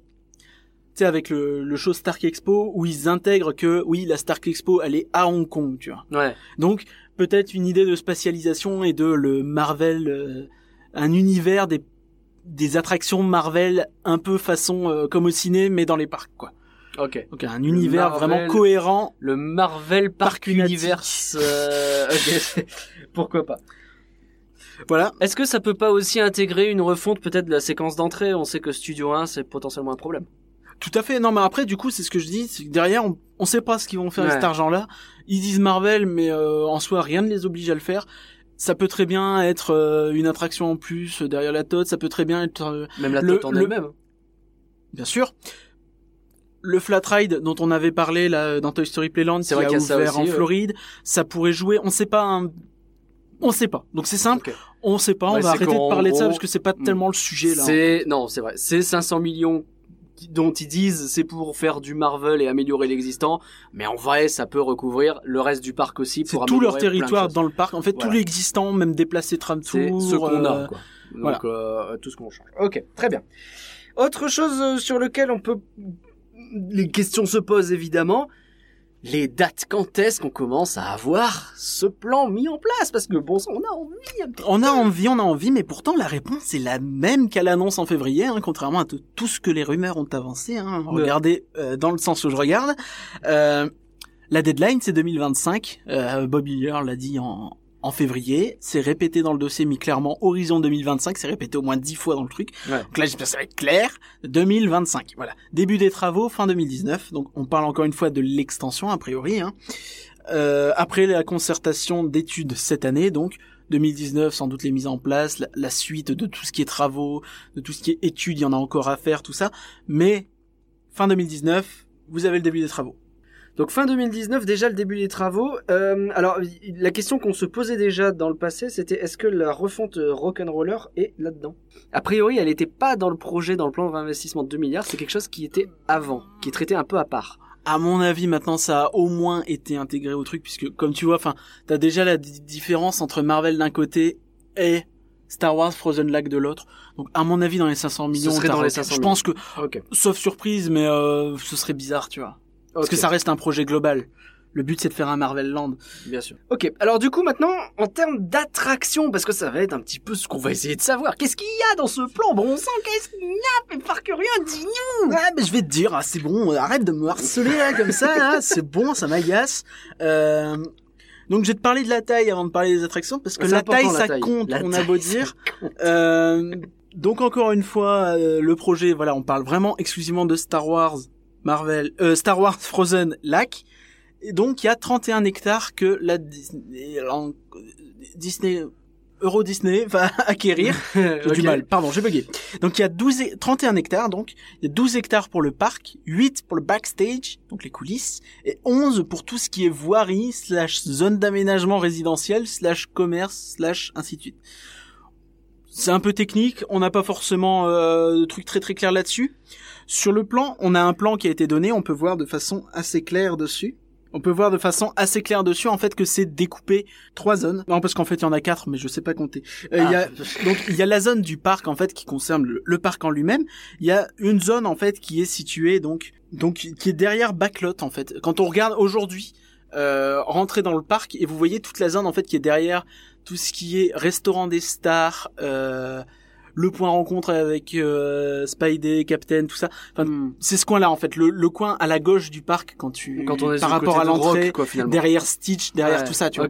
Bah, bah, toute cette zone-là, en fait, elle va être dédiée à tout ce qui est euh, un centre de convention donc de euh, 51 000 mètres carrés de surface. Donc ça, c'est quelque chose qu'on attend depuis un bon moment déjà. Oui, c'est vrai qu'ils avaient parlé de faire un nouveau centre de convention. De plancher, donc euh, 90 000 mètres carrés d'hôtel. Ah je suis ouais. balèze. Je suis balèze. Ah oui. Euh, 4000 mètres carrés de commerce et 120 000 mètres carrés de bureaux.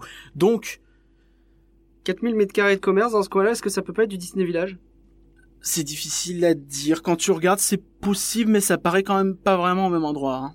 Ça paraît quand même. euh, Cela dit, ça peut compter peut-être au niveau des hôtels, tu sais, peut-être en bas, euh, au rez-de-chaussée, euh, des, des Hmm. Oui, restos. oui, des oui, bien sûr. Je sais pas. C'est, j'avoue que je- là pour le coup, je Oui, sais puis pas. c'est très technique tout ça. Bon, Ouais. voilà. En gros, il y a toute cette zone en tout cas qui. Donc est, avec euh, potentiellement un hôtel au-dessus de la zone Marvel finalement. Ouais. Ou derrière. Donc ce qui peut, pourquoi pas, un hôtel Marvel. On dit pas que c'est le cas, attention, hein, mais euh, Encore un parce que le pas. New York l'est déjà du coup. Mais là, le focus, c'est quand même sur cette zone-là. Oui, oui, d'ailleurs, oui. Donc, euh, sans doute pas, du coup. du coup, sur cette zone-là, c'est surtout le, le centre de congrès, en fait. Ouais. Il y a un centre de congrès, vraiment un côté affaires, d'autant que c'est en accès direct euh, de la gare. Ouais. Et euh, donc voilà, tout ce qui est affaires, business, ça fait des années et des années qu'ils veulent le construire, leur centre de congrès, et là, ils vont pouvoir le faire et arrêter de nous pomper l'air. Euh, ils nous pompent pas l'air du tout avec, en fait, ils en parlent pas. Euh, ensuite, dans le fond du parc, donc là, purement derrière Star Wars, derrière Frozen. Donc, c'est-à-dire beaucoup plus loin que quand on pense au fond du parc maintenant, puisque Oui, ça. au fond du parc là, il va y avoir plein de nouveaux trucs, et après ça encore. C'est ça, donc tout à fait. Donc là, vous aurez en fait une, une petite bande un peu de... Une bande en fait de territoire qui sera allouée notamment à euh, 30 000 mètres carrés de surface de plancher d'hôtel, ce qui est déjà beaucoup en fait, hein, même si c'est le tiers Donc de l'autre. encore des hôtels à cet endroit-là. Ouais, et là pour le coup, on peut vraiment se poser la question d'un hôtel Star Wars vu l'emplacement, voire d'un hôtel Arendelle. Oh. Moins, Moins. c'est cool quand même. Moins, moins, Mais oui, moins. bon. Oh, un hôtel Euh, Star Wars, je vivrai dedans. Je te conseille de changer de métier. Euh, et donc, euh, en plus de ça, donc derrière, en fait, il y aura tout ce qui est euh, commerce, backstage, bureau. Des bureaux, beaucoup, oui. Oui, bureau, beaucoup de bureaux, des équipements, des commerces, des services, D'accord. des choses comme ceci. Et derrière, il y a encore une autre zone. c'est ça. Et là, pour le coup, c'est vraiment pour rejoindre tout ce qui est zone résidentielle. D'accord. Voilà. Donc, pour revenir un petit peu sur la partie parc, qui est celle qui nous intéresse quand même le plus. Finalement. Donc, comme on l'a dit, ça concerne 12 hectares en fait, et il suffit de regarder le plan pour voir comment c'est. En fait, on voit euh, quelque chose de finalement assez décevant. Ah. C'est-à-dire que on voit un petit peu ce qui était sur le concept art. C'est-à-dire que côté Star Wars, on voit un gros bâtiment, un énorme bâtiment, Ouais. Qui sera euh, sans nul doute euh, l'attraction Battle Escape. Bon, c'est pas confirmé, mais donc le gros euh, Dark Ride e-ticket, donc où il vous plonge au milieu d'une bagarre entre le Premier Ordre et les euh, Résistances. Mhm. Donc ça, c'est confirmé. Par contre, bah c'est le C'est seul. confirmé ou? Non, c'est pas confirmé, mais c'est tout comme. D'accord. C'est tout comme. C'est Euh, tout comme. C'est pas tout comme. Non, bah euh, Disons-le, c'est tout comme. Disneyland Paris, si vous m'écoutez, ne me tapez pas sur le bras, j'ai dit tout comme. Autour, il y aura euh, éventuellement on voit des petits bâtiments et puis on peut douter qu'il y aura des trucs adjacents qui partageront juste une façade différente. Donc des boutiques, des, des restaurants, des choses comme ça. Mais je sais pas toi, ton ressenti quand tu regardes ça. Je sais pas si le plan est vraiment fidèle. Logiquement, oui, puisque c'est le but quand même. Un plan, c'est censé être fidèle. C'est censé être On a ouais. vraiment l'impression que c'est tout petit. Bah, il y a cette impression un petit peu, effectivement, de petitesse, si ça se dit. Après, euh, vu que, en vrai, il y a une zone autour qui, enfin, est-ce que c'est pas genre, ils ont mis un carré là, histoire de dire vaguement, voilà, on fait une zone qui ressemble vaguement à des trucs, et euh, après... euh, Une zone qui ressemble à des trucs, oui, c'est toujours intéressant. Non, mais, enfin, je veux dire, c'est pas non plus, ça a pas l'air d'être quelque chose de définitif, ce qu'on voit, quoi. De, à mon sens. C'est un plan vu de très haut. Hein. Je pense que je pense que l'idée justement c'est de reprendre un peu ce qu'il y avait sur le concept art et de reproduire le concept art dans un plan qu'on présente aux gens en disant à cet endroit-là il va y avoir le lac tel land tel land machin c'est dans ce coin-là mais c'est pas fait pour être précis en fait. Je Donc ça pense, pourrait être je, bleu grand euh, bleu différent. je pense qu'on est quand même sur un plan qui est censé être précis dans le sens où t'as quand même des des nombres de mètres carrés qui sont bien alignés, des choses comme ça, c'est des obligations légales. Ils font pas non plus ce qu'ils veulent pour le coup. Euh, tu dois dire pourquoi t'achètes. Après, rien ne les empêche de étendre rapidement ou d'annoncer derrière un deuxième plan ou quoi que ce soit. Toujours est-il que là, comme on part, euh, on voit, oui, qu'il y aurait a priori une seule attraction parc euh, sur le land Star Wars. Donc là, il y a vraiment peu de doute, à moins qu'ils mettent un flat ride avec des X-wing qui se suivent, ce sera un peu pathétique. Mais on sait jamais. Euh, donc voilà. Et euh, donc si on va plus loin côté Frozen, un petit peu la même chose en fait. C'est-à-dire que on a donc on retrouve un petit peu la zone, euh, le, la petite euh, pseudo rivière qui va longer le, le, château comme on voyait sur le concept art. Donc là on l'a toujours. Par contre on a le château d'un côté et rien de l'autre. Et on note d'ailleurs que le trou, l'espace entre Star Wars et Frozen est énorme. Bah oui, ça me semble bizarre. Et même l'espace, si tu regardes entre Frozen et le reste sur le côté du lac, quoi. Ça, à mon avis, c'est plus euh, dédié à des projets futurs, pour le coup. Je vois plus. Et il euh, y a aussi une rumeur qui parle du fait que Tram Tour serait déplacé et euh, occuperait par exemple la zone actuellement où il y a les bois. D'accord. Donc ça pourrait occuper une partie de l'espace aussi. Euh, on va voir un petit peu comment on va se goupiller tout ça. Toujours est-il que oui, il faut pas se leurrer. Là, on part sur quelque chose de, dans un premier temps, plutôt décevant, plutôt. Euh... C'est difficile à dire en fait, puisqu'on a peu d'informations. Comme on disait, ça se trouve, ça va être compensé avec les 500 millions qui vont permettre de faire peut-être une, une attraction. Ce que tu veux dire finalement, c'est que d'après toi, sur le land Star Wars et sur le land Frozen, ce qu'on voit, c'est une attraction par land, quoi. Bah pour l'instant sur le plan il y a pas de doute hein. enfin euh, à moins que ce soit vraiment des très petites attractions qui rajoutent tu vois mais ouais, genre du remplissage mais rien de mais c'est peu mais c'est peu probable même du remplissage ça prend de l'espace tu vois un petit dark ride ça prend de l'espace. Euh, à moins d'avoir vraiment un flat ride un truc qui tourne tu vois euh... c'est possible mais oui sur du Frozen tu je pense je suis assez certain qu'il y en aura un quoi ah, je sais pas, c'est pas annoncé hein, dans les autres euh, Land Frozen. Euh, à Hong Kong, il y a deux attractions d'annoncer, on le sait. A priori, la première sera un Dark Ride comme le nôtre et un coaster. Là, c'est annoncé. Donc nous, on aurait la moitié de ça finalement. Je sais pas, je trouve qu'on va un peu vite en besogne et que on a quand même des plans. Mais effectivement, oui, mais est-ce que c'est des plans précis? Je suis pas sûr de ça en fait. Moi, je pense que légalement, ils sont obligés. Après, il euh, y a que les gens qui savent qu'ils sont, obligés de donner les grandes zones qu'on voit, mais pas le détail dedans, et que sur le détail dedans, ils ont repris. T'as quand même un dossier de 25 pages. Je dis pas le contraire, mais le dossier, il te donne des dimensions qui sont euh, là, on a 200 000 mètres carrés pour le parc d'attractions notamment, ce qui est quand même balèze. Oui, mais tu comptes le lac et tu comptes l'espace potentiellement inutilisé. C'est juste l'espace d'achat. En fait, ils te disent pas exactement. Mais justement, du coup, forcément... dans toute cette espace, tu sais pas vraiment. Ça veut dire que leur plan initiaux, c'est pas forcément de construire là. Ok. Bon, on va voir. Après, voilà, c'est vrai que ça pose beaucoup de questions. Un milliard et demi, c'est quand même une sacrée somme. Euh, surtout pour des attractions qui seraient a priori clonées. Hein. C'est pas, il y a pas d'inédit chez nous, mm. euh, du moins pour euh, Star Wars et Frozen. Donc, c'est étrange, euh, on va suivre de toute façon, euh, on finira bien par avoir des infos, mais c'est encore loin, hein, 2025, euh, donc voilà. Et puis quand on aura des informations qui seront plus dédiées justement aux fans plutôt que aux, habitants d'à côté et aux gens que ça intéresse, ce genre de trucs très précis qui sont finalement très juridiques, on aura des choses plus, comment je vais dire, mieux mises en valeur quand même. Parce que enfin, ce dossier là, c'est pas un dossier qui vend du rêve, c'est un dossier qui te vend des mètres carrés. Oui, non, mais c'est évident. Le but, c'est pas, c'est pas du tout Pixie Dusté pour le coup. Euh, voilà. Euh, oui, donc euh, effectivement, on va, on va attendre un peu de voir ce que ça va donner. Ok. Alors en termes de transport, il y a des choses qu'on apprend?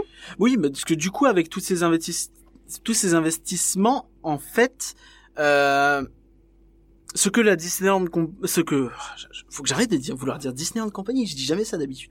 est Ce que la Disney Company veut, c'est clairement augmenter l'affluence, augmenter l'attractivité, faire venir beaucoup plus de monde. Donc ça demande beaucoup de travaux, en fait, euh, d'infrastructures, en fait, pour pouvoir faire venir beaucoup plus de monde. Et en soi, euh, il y a pas mal de choses qui sont prévues, donc bêtement au niveau des bus, ça c'est évident qu'il y a des choses qui vont arriver, il y aura plus de bus, plus de choses comme ça, c'est annoncé. Au niveau de la gare routière, il y en a déjà euh, la gare routière nord qui est en partie refaite, ça doit continuer d'être fait dans les prochaines années. Très bien. Et euh, il y a la construction d'une gare routière sud qui est prévue. Alors je sais pas si elle était déjà prévue avant le plan ou pas, euh, c'est pas mon domaine, mais voilà, ça intéressera ceux que ça intéresse. Toujours est-il que bon, ça va venir au moins pour le côté routier, côté plutôt du rail, hein, les voies ferrées finalement, c'est un peu la vie, le train. Euh, donc au, au niveau du RER, il y a une gare de retournement qui va être faite pour le RER A. Tu veux dire qu'il y aura des loopings? Pas loin. Euh, non, ça veut dire que les trains pourront plus facilement faire le tour, donc ce qui va permettre en fait d'avoir une desserte plus fréquente euh, Ouais, de Disneyland. Paris. Oui, c'est ça, Mm. donc plus régulière. Euh, donc de facilement en fait euh, augmenter la cadence. Est-ce qu'on aura d'autres façons d'accéder au RER parce que se retaper tout le passage de On en de a déjà parlé, Village, mais ça euh, c'est déjà en cours, euh, c'est déjà bien. prévu. Surtout pour les riverains en fait, puisqu'ils pourront arriver, Oui. sortir directement en fait en face de Vapiano, euh, Bah, Five Guys. Dans ce coin-là, normalement, il y aura une Même sortie. juste pour parler de ça, le simple fait d'aller euh, manger à Vapiano et de devoir se refaire fouiller pour pouvoir retourner au RER, c'est un peu relou. Ouais, ça pour le coup, si ils augmentent la zone euh, de fouille, la sortie de RER va être dans la zone de fouille. Donc, J'ai pas les Oui, mais le Vapiano, le a coup, pas priori, les- va être dedans, c'est ça que je veux dire. Ouais, mais oui, donc on verra de toute façon. Mais il y a un, euh, une sortie de RER qui est prévue plus ou moins dans ces en- cet endroit-là. C'est pour les riverains avant tout, donc euh, à mon avis, ils sont pas stupides, ils vont la faire avant la zone de fouille. Très bien. On a fait le point zone de fouille. Ensuite, Donc au niveau en du de TGV, au niveau du TGV, bon là il y a pas de souci majeur, hein, ça peut augmenter comme euh, comme ça veut, euh, ça se fait. Ça se fait, les infras sont là. Ok. Alors, j'ai une question polémique. Pas du tout. Euh, Il y a des choses qui ont fait du bruit. Qu'est-ce que c'est que cette histoire? Ils sont en train de parler d'un troisième parc. C'est pas vraiment polémique. Alors mais c'est pas clair parce que déjà que quand on a fait l'annonce, il y a plein de journaux qui disaient que Disney ouvrait plein de parcs, un parc Star Wars, un parc Frozen et compagnie. Je on me en suis est fait- à 8 parcs. Je me- Non mais je me... tu sais que je me suis fait une réflexion euh, cette semaine, c'est que je me suis dit, imagine le mec qui va aux États-Unis avec des idées de tout ce qu'il a lu, tu sais, dans la presse Oui. sur les parcs américains. Ouais, il doit y avoir un parc Simpson, un parc Star Wars, un parc. Avatar, un parc Harry Potter, un parc. Le truc, le mec il s'attend à avoir 28 parcs. Alors Grosse déception. Bon là pour le coup, alors est-ce que ça parle vraiment d'un troisième parc dans ce Alors projet? en fait, euh, ça parle d'un troisième parc dans le dossier, Ah mais il faut savoir lire en fait. Euh, je dis Ah. pas ça méchamment parce que c'est vrai que ça peut être trompeur hein, comme c'est présenté. Donc je vais citer un petit peu ce qui est prévu. C'est que ils disent donc le projet d'extension du parc. Odyssey Studio s'inscrit dans le cadre du, par- du programme machin, la convention 87, gna, gna. Euh, donc le double, qui prévoit donc le doublement. Donc c'est une convention en fait, la convention de 87 qui a été signée entre euh, Disney et l'État et qui prévoit notamment cinq points euh, majeurs. Là, je vous en cite deux qui nous intéressent plus particulièrement. Donc, le doublement de la capacité d'accueil des parcs à thème, donc c'est ça qui fait bruit, grâce à l'ouverture de nouvelles attractions sur les deux parcs existants, plus la création éventuelle d'un troisième parc à thème. Donc oui, ils disent ça bien sûr, mais ce qu'ils disent en fait, c'est que le projet actuel, il va dans ce sens-là. Oui. Ils sont pas en train de dire, ouais, là, tout de suite, on est en train de penser, si ça, ça marche, on va faire le troisième pas. Non, Non. ils disent juste, bah, pour l'instant, ouais, on est dans les clous, on suit ce qui a été signé, Et on ce va qui a dans été ce sens-là. signé, c'est doublement de la capacité d'accueil. Et bah de fait, euh, t'ajoutes de land, euh, un lac et compagnie, bah, Bah, ça participe, plus de ça capacité participe, d'accueil. ça etc. participe, donc ça veut pas dire non plus qu'il y a une attraction tout de suite qui va être annoncée D'ailleurs, pour le parc Disney. On voit que ça parle de la création éventuelle d'un troisième Ah, parc à terme. éventuel. On sent bien que euh, c'est pas la même chose que pour le parc studio justement, De toute où il a fallu faire ça plus vite. Oui, non, mais de toute façon, la convention actuellement elle court jusqu'en 2032, je crois, si c'est pas 2037 ou 2035. Mm. Donc, il y a de la marge et elle peut très bien être re- rallongée, repoussée. Ça a déjà été ça, négocié, bien mais un nombre de fois incalculable. Bien sûr. Donc, il n'y a pas de vraiment de questions à avoir là-dessus. C'est juste mis là pour dire que ça va dans ce sens-là. Donc, l'autre point. L'autre point, c'est euh, donc le triplement de la capacité hôtelière du site grâce à la possibilité de créer 14 700 chambres supplémentaires au nord de l'autoroute A4. Donc voilà, encore une fois, donc ils disent qu'ils vont dans ce sens-là en créant donc des nouvelles chambres, tout ça, des...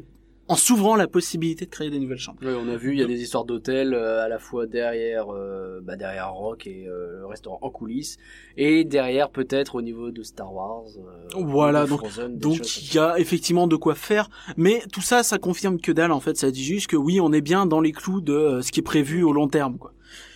On y pense. Puisque bon, Star Wars et Frozen, c'est même pas le long terme. C'est ça qu'il Oui, faut non, se dire. bien sûr. Alors est-ce qu'on a eu des petites infos en plus? Euh, bah oui, on a eu des infos en plus. euh, Qu'est-ce que t'as glané? Je sens que t'as pris ta petite loupe et que t'as regardé dans tous les sens. Ah bah tu me connais. euh, moi, il y a 25 pages, je les ai scrutées. Non, en fait, j'ai fait une sieste et après, je me suis réveillé, je me suis dépêché de lire. Non, euh, voilà, c'est l'histoire de ma vie, le cycle éternel. d'un enfant béni qui gagne du temps pour lire ses fiches. Donc en fait, donc c'est c'est ce qu'on disait en fait, c'est que le projet, euh, donc ça c'est un, un point assez rigolo, mais donc une phrase qui en dit long.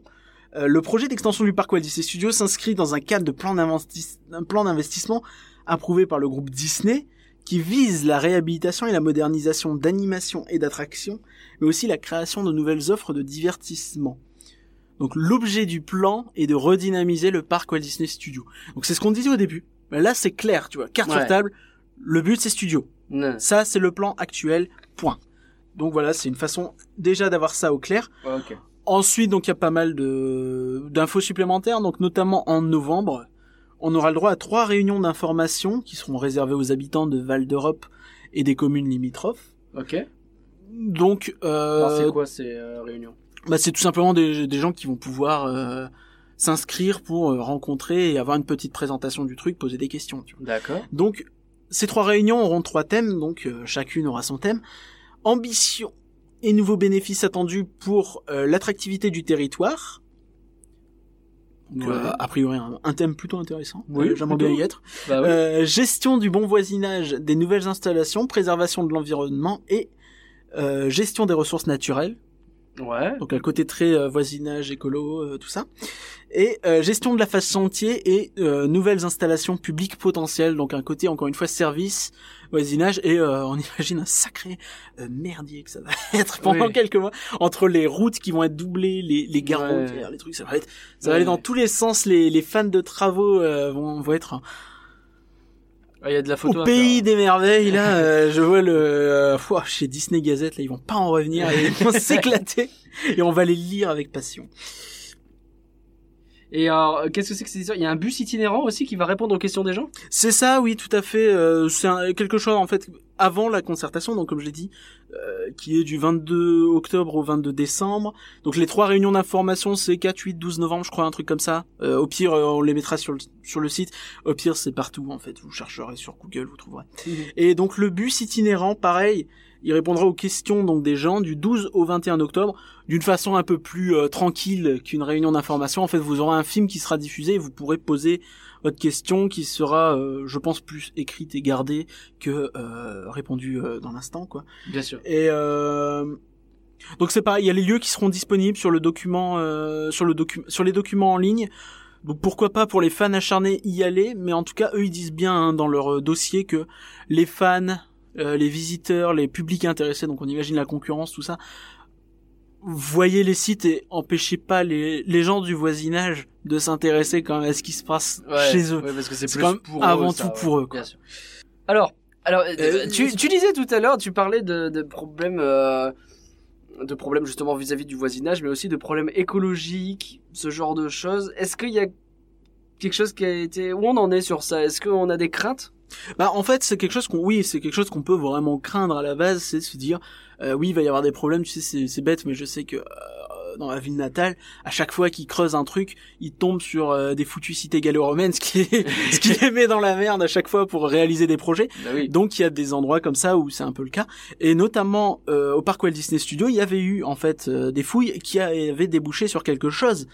Et donc il a été euh, Est-ce qu'ils ont trouvé Oswald il a été il a été considéré que c'était pas des ruines majeures en fait et que une fois des prélèvements scientifiques et des choses comme ça faites ça posera pas de problème D'accord. on imagine que même si ça avait posé problème il y a euh, des gens qui seraient passés et qui auraient peut-être fait tomber une mallette quelque part on ne sait pas je n'accuse personne On est sûr que ça pose problème Ah, bon, À partir de combien bon. ça pose plus de problème Et, euh, Mais euh, donc voilà, donc a priori y a pas de souci là-dessus. Non, pareil sur tout ce qui est environnement, eau, tout ça, les, les eaux usées, les eaux de pluie, puisque quand en fait quand vous construisez comme ça des zones bétonnées, ça peut créer des risques d'inondation, puisque la, la nappe phréatique est moins, euh, le- les sols sont moins perméables. Hmm. Du coup, le- l'eau ruisselle à la surface.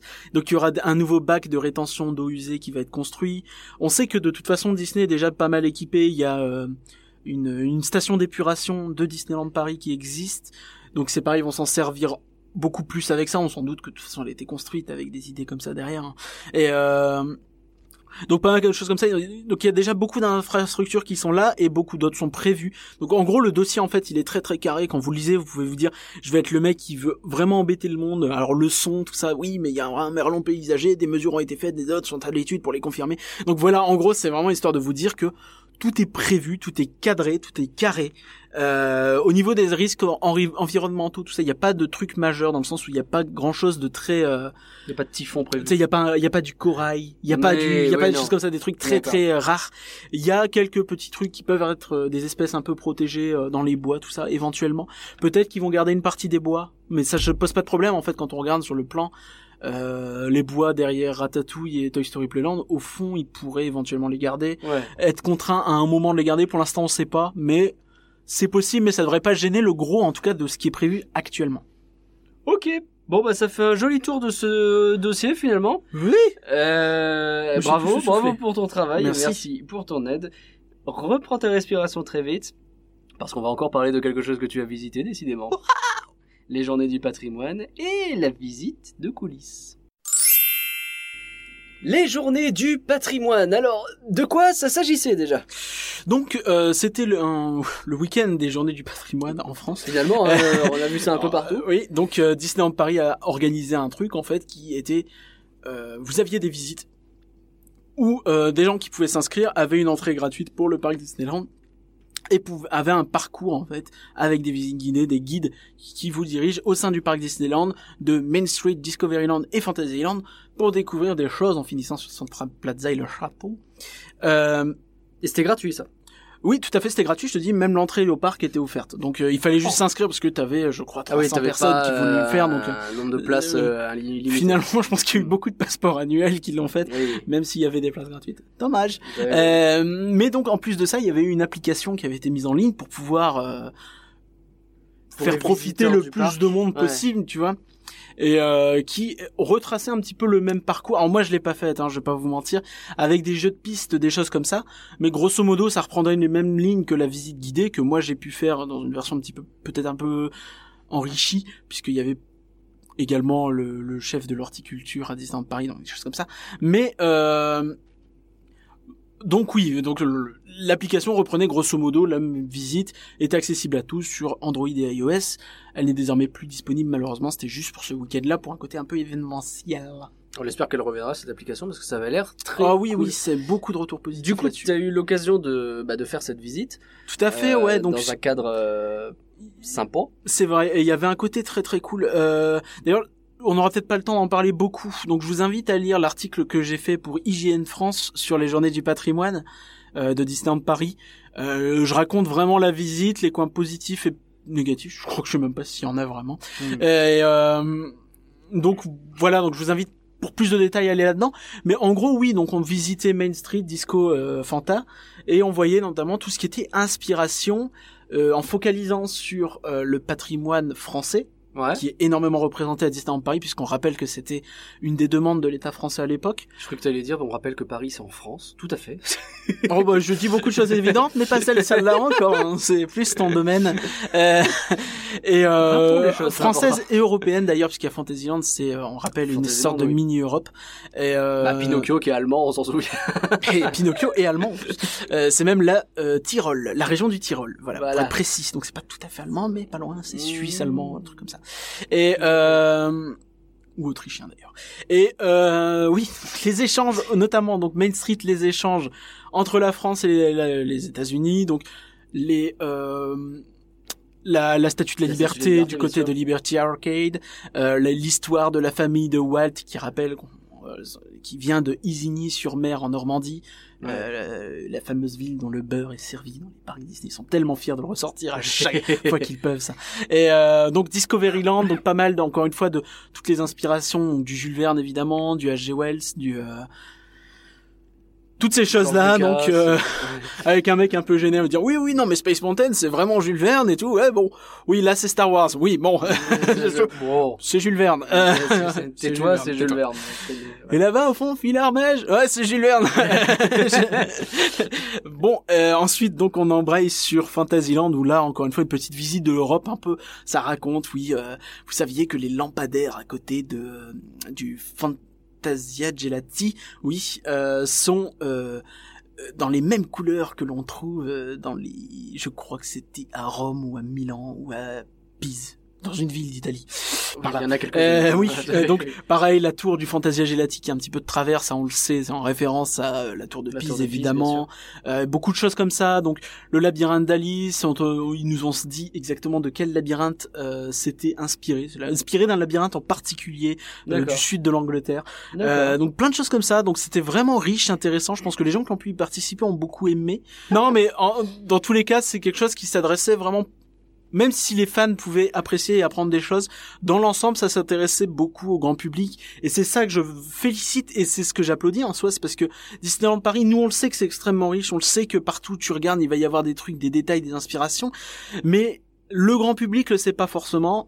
Les journées du patrimoine, c'est un moment idéal pour le montrer. Tu sais, les gens peuvent juste se dire ouais c'est beau, mais est-ce- à quel point c'est travaillé, recherché et inspiré de choses, les gens ne le savent pas forcément. Donc c'est en ça que je trouve que vraiment c'est euh, une excellente initiative. C'est l'occasion de partager. C'est vrai Là que j'applaudis vra- vraiment. Des deux mains, c'est fait. Non mais euh, on sait nous que le parc est riche. Les gens le devinent que le parc est riche quand ils se promènent. Ils se rendent bien compte qu'il y a des Tu détails sais un peu dans même tous pas, les tu sens. peux te rendre compte, mais tu sais pas à quel Non, point tu sais c'est juste là pour être joli, tu vois. Tu sais pas, mais tu te rends compte quand même qu'il y a l'air d'y avoir des choses. Tu te rends compte que les écritures, elles sont probablement bah, complètement là par hasard, qu'il y a peut-être un sens dans tout ça. Parce que ça sent quand même qu'il y a un sens dans tout ce qui a été fait. La possibilité qui est donnée aux gens de comprendre un peu, ce- un peu de sens dans tout ça, Mais pour moi, c'est une super initiative. un truc comme Fantasyland, tu vois, tu vois plein de superbes façades, tu vas pas forcément te dire ah mais chaque en fait c'est un pays de l'Europe. Là regarde Toddle, tu vois bien que c'est Mm. un style anglais un petit peu victorien. Si Et tu là, vois un petit peu, mais tu te poses pas forcément attention, la question. en faisant attention, quelqu'un qui Oui, a un peu l'habitude. Euh, Non, t'as des gens qui s'intéressent à ce genre de choses naturellement. Oui, oui, Mais, ça va euh, dépendre des gens. Mais justement, c'est une porte d'entrée, je trouve, vers euh, des profondeurs de détails du parc qui est là et c'est génial de l'avoir, je trouve. Vraiment, Exact. et là, je respect, respect, super initiative. Tout à fait. Donc finalement, un bon moment. Ah Et, euh, et alors, dans le cadre de cette euh, visite, tu as eu l'occasion également de faire une visite des coulisses. C'est ça, oui. Donc euh, l'après-midi, on a fait la visite guidée, le matin, la visite des coulisses. Oh là là, ça, c'est, Euh, ça déconne zéro. Eh ben c'est comme ça, j'ai à dire. Non. Euh, non, bien sûr, non, mais le but c'est toujours de, de vous transmettre un petit peu tout ça. Mais euh, donc la visite des coulisses, en fait, c'était assez incroyable. Enfin, je sais que beaucoup de fans ont, ont été cast members une fois dans leur vie ou quoi. Euh, nous, c'est pas notre cas. Euh, moi, j'étais tout fou. hein. Enfin, c'est bête, hein, mais euh, là, tu passes le truc, euh, le- le- le- la petite douane entre guillemets avec le mec qui check ton papier, voir si t'es bien enregistré, si t'es bien prévu, euh, Hmm. avec ton badge et tout, tu vois, et euh, ton passeport réel, pas annuel, tu vois. Ouais. Et euh, tu passes et ensuite tu vois le truc et tu vois le panneau Cast Memberland, tu sais. Ouais. C'est juste un panneau de ville, tu vois, mais C'est vrai que la première fois que je l'ai vu aussi, j'ai eu l'occasion de le voir une fois pour euh, une avant-première sur la saison de la Force. Quand tu passes un peu derrière et que tu vois des, des, des choses comme ça, de la façon dont ça fonctionne, la régie, ce genre de truc. C'est bête hein, parce que c'est juste une, la régie des Walt Disney Studios, tu vois, c'est pas un truc de ouf. Rien que ça déjà, ça m'avait, euh, ça fait quelque ah, ça chose. titille quoi. un petit peu. ouais. Ça titille. Et là, c'est bête. du coup, mais- j'imagine que là, qui t'étais vraiment dans les coulisses, quoi. dans- Mais oui, notamment on a longé un petit peu le toute la partie, euh, j'allais dire l'entrée du parc Walt Disney Studios, mais finalement c'est un peu tout le parc Walt Disney Studios. Euh, non mais euh, tu vois, genre tu passes derrière euh, les tapis euh, d'Aladin, tu vois, Ouais. qui aujourd'hui dans le parc sont pas mal camouflés par les armes, ce qui n'était pas le cas à l'ouverture, mais Ouah, quand tu passes derrière, c'est genre une structure métallique, tu vois. Mais Ouais, c'est normal, au fond, tu le sais dans ta tête, mais c'est de le fait de le voir. Tu dis, ah, ouais, quand même, quoi. Ouais. Et, euh, et donc ensuite, donc on a, on a marché un petit peu, on a, on a pris un bus euh, qui nous a emmené donc à ce qu'on appelle Central Shop, qui Ah, est un donc petit vous avez peu pris les fameux bus que utilisent les c'est casse ça. Oui, pour le coup, il était euh, privatisé pour nous, mais euh, Hmm. faut pas faire chier les casse Oui, mais, non, mais... Euh, c'est un de ces fameux bus, quoi. C'est cool. c'est ça, ouais. Et, euh, et je- du coup, après, on est entré dans Central Shop et alors là, c'est genre, mais waouh, c'est incroyable, quoi. C'est un espèce d'énorme hangar, donc tout ce qu'il y a de moins sexy au monde. Ouais. Euh, avec vaguement une appellation euh, de, de- devant, je sais même plus, peut-être Aladdin ou je sais pas quoi, ça doit dépendre des Ouais. Je dis peut-être des bêtises, hein, donc euh, me prenez pas au mot pour le coup. Mais euh, donc tu rentres dans Central Shop en fait et t'as une espèce de, euh, tu rentres directement dans un atelier mécanique qui n'a pas du tout été l'objet de la visite puisque c'était encore une fois le cadre, c'était le patrimoine, donc tout ce qui est métiers rares, artisanaux, Ouais, euh, tout ça. Donc tout ce qui est mécanique, c'est pas vraiment le, le sens C'était du- pas de la visite, c'était pas l'objectif. même si euh, ça aurait été extrêmement intéressant aussi. Et là, tu rentres et tu vois genre posé là à un endroit un vieux wagon de Space Mountain Mission 2. Et là, tu le regardes et tu dis, eh, toi, mon salaud, tu m'en as mis des claques, j'ai envie de te donner un coup de pied, là, comme ça, je vais pas le faire. Mais, c'est bête, hein, mais c'est des choses comme ça, tu fais, waouh, ça te revient d'un coup dans la face. Tu vois. Ouais, bien sûr. Pourtant, c'est pas si vieux, ça a deux si ans. vieux tu vois. pourtant. ouais. Et, euh, et c'est des choses comme ça. Et en fait, c'est partout comme ça. Tu vois un Doom Buggy retourner parce qu'il y a des mecs qui bossent dessus Doom Buggy de De Phantom Manor. ouais. Euh, donc c'est- comme ça, c'est extrêmement riche. Encore une fois, on passait juste, donc tout ça, j'ai pas de photos, on n'avait pas le droit. Mais euh, je sais pas si j'ai le droit d'en parler. Tant pis, on tapera sur les doigts. je pense que ça gêne pas quand même. Mais euh, donc on avance, puis après on a visité donc effectivement tout ce qui est plus ateliers artisanaux, donc vraiment euh, voyez un espèce de hangar découpé en salles avec des des des des, des, cloisons qui, qui qui touchent euh, le plafond ou pas, je suis même pas sûr. Mais donc avec des endroits plus ou moins bruyants, donc la partie mécanique qui est plutôt bruyante quand même. Forcément. La partie artisanale, ça dépend des Ça dépend des, ateliers. ouais. plutôt. Et, Non, il y a des artisans bruyants. et donc c'était assez, euh, franchement assez dingo. On a vu des trucs, toutes les tapisseries. Tu rentres dans une pièce et t'as tout de tapisseries Oh. partout dans les parcs, tous les, les tapis, les choses comme ça. C'est assez difficile à décrire en fait. Tu vois des étagères avec des rangements à n'en plus finir, des choses comme ça. Des tu vas dans euh, dans l'atelier des luminaires et c'est bête mais les luminaires à Disneyland Paris ils sont fous Ouais, surtout dans le parc Disneyland puis, partout. puis ils sont magnifiques tu vois c'est des trucs mais c'est des chaque truc est une pièce travaillée vraiment forgée machin et tu dis que tout est réhabilité sur place.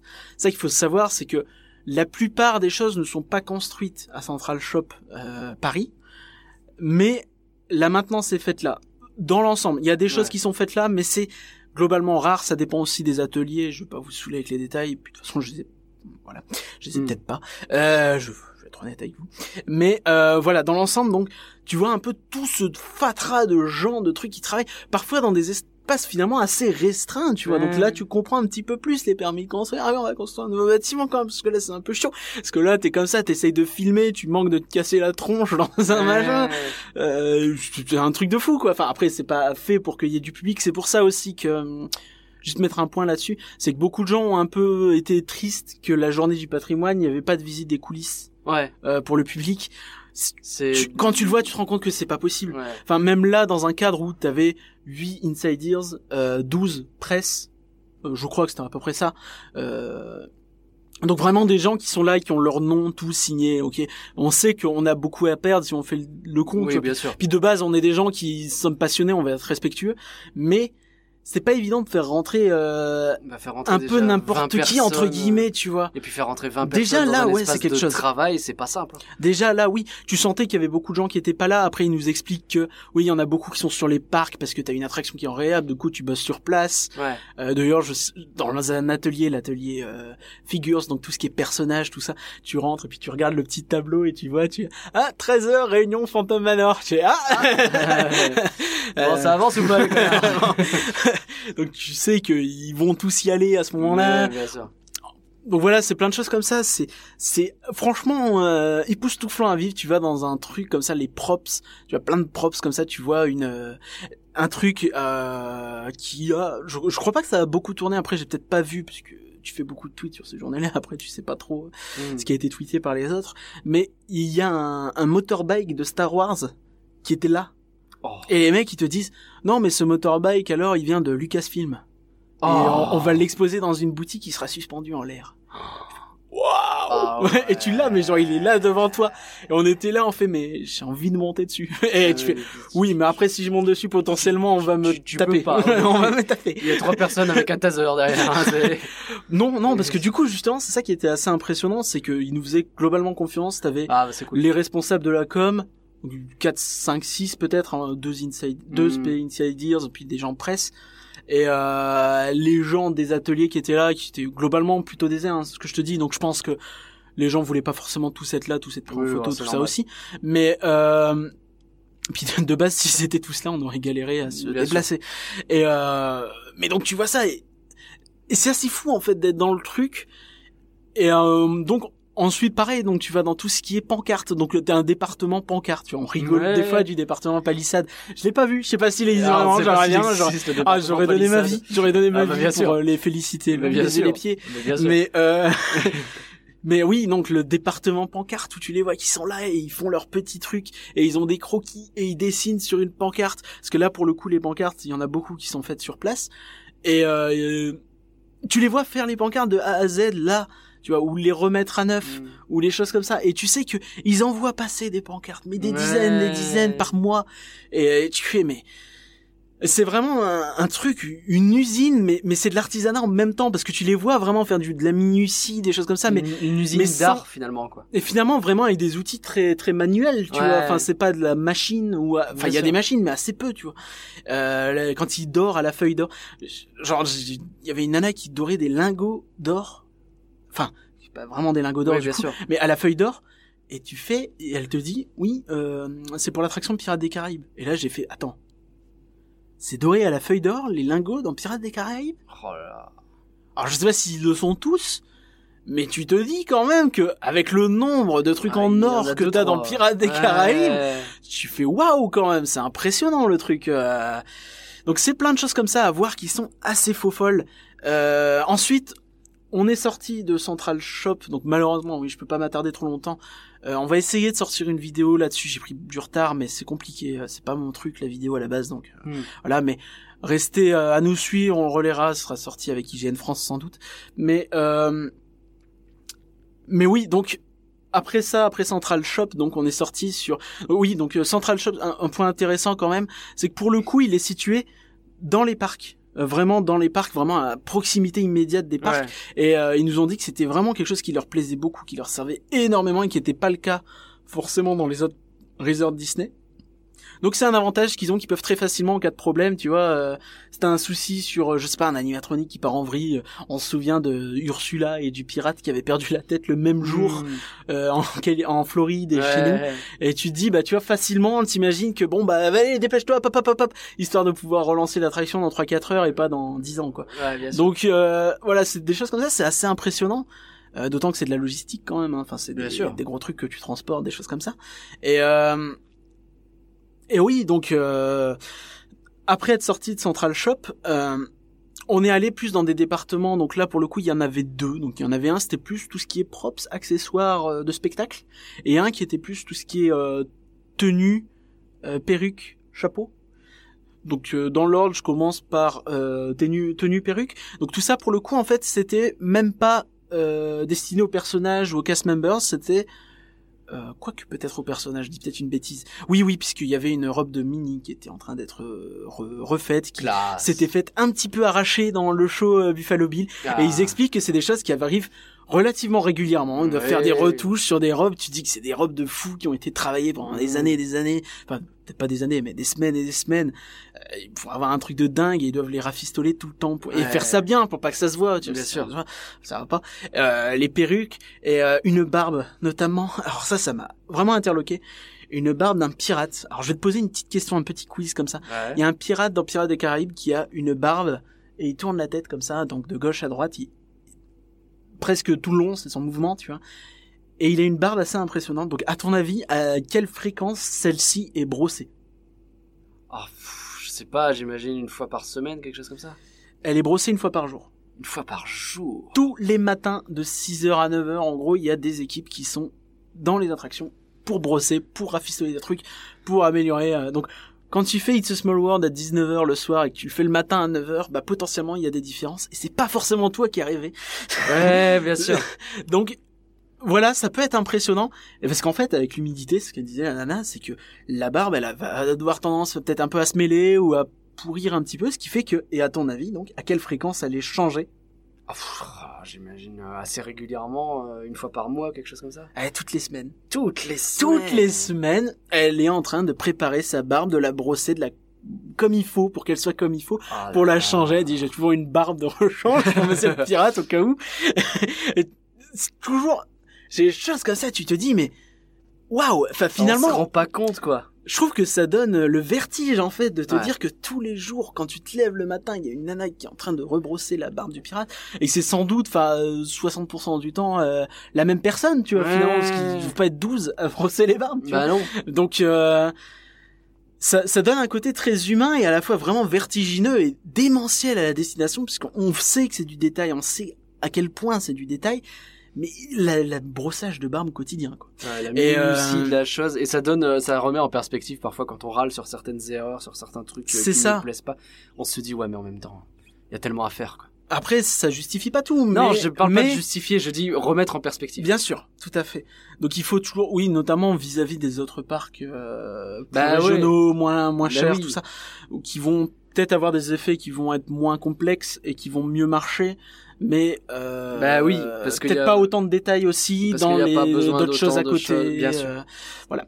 Donc euh, donc il y a ça qui est assez impressionnant. Et donc ensuite donc ça, ça m'a vraiment fasciné. C'est le, c'est un peu bête, hein, mais les gens étaient très très avenants. On a eu pas mal de temps pour discuter avec eux, donc Ah c'est cool. Et puis, euh, ouais, ouais, on a toujours eu l'opportunité de discuter avec eux. Après, c'est pas forcément évident d'approcher les gens, quoi, mais ils bossent aussi, tu vois. Bien sûr. S'occuper les, les gens. Bah oui. Et euh, euh, donc, ce que je te disais, donc les, tout ce qui est propre, c'est accessoires pour les shows saisonniers, notamment tout ce qui est, même pas que saisonnier en fait, puisqu'il y avait du Mickey et le magicien.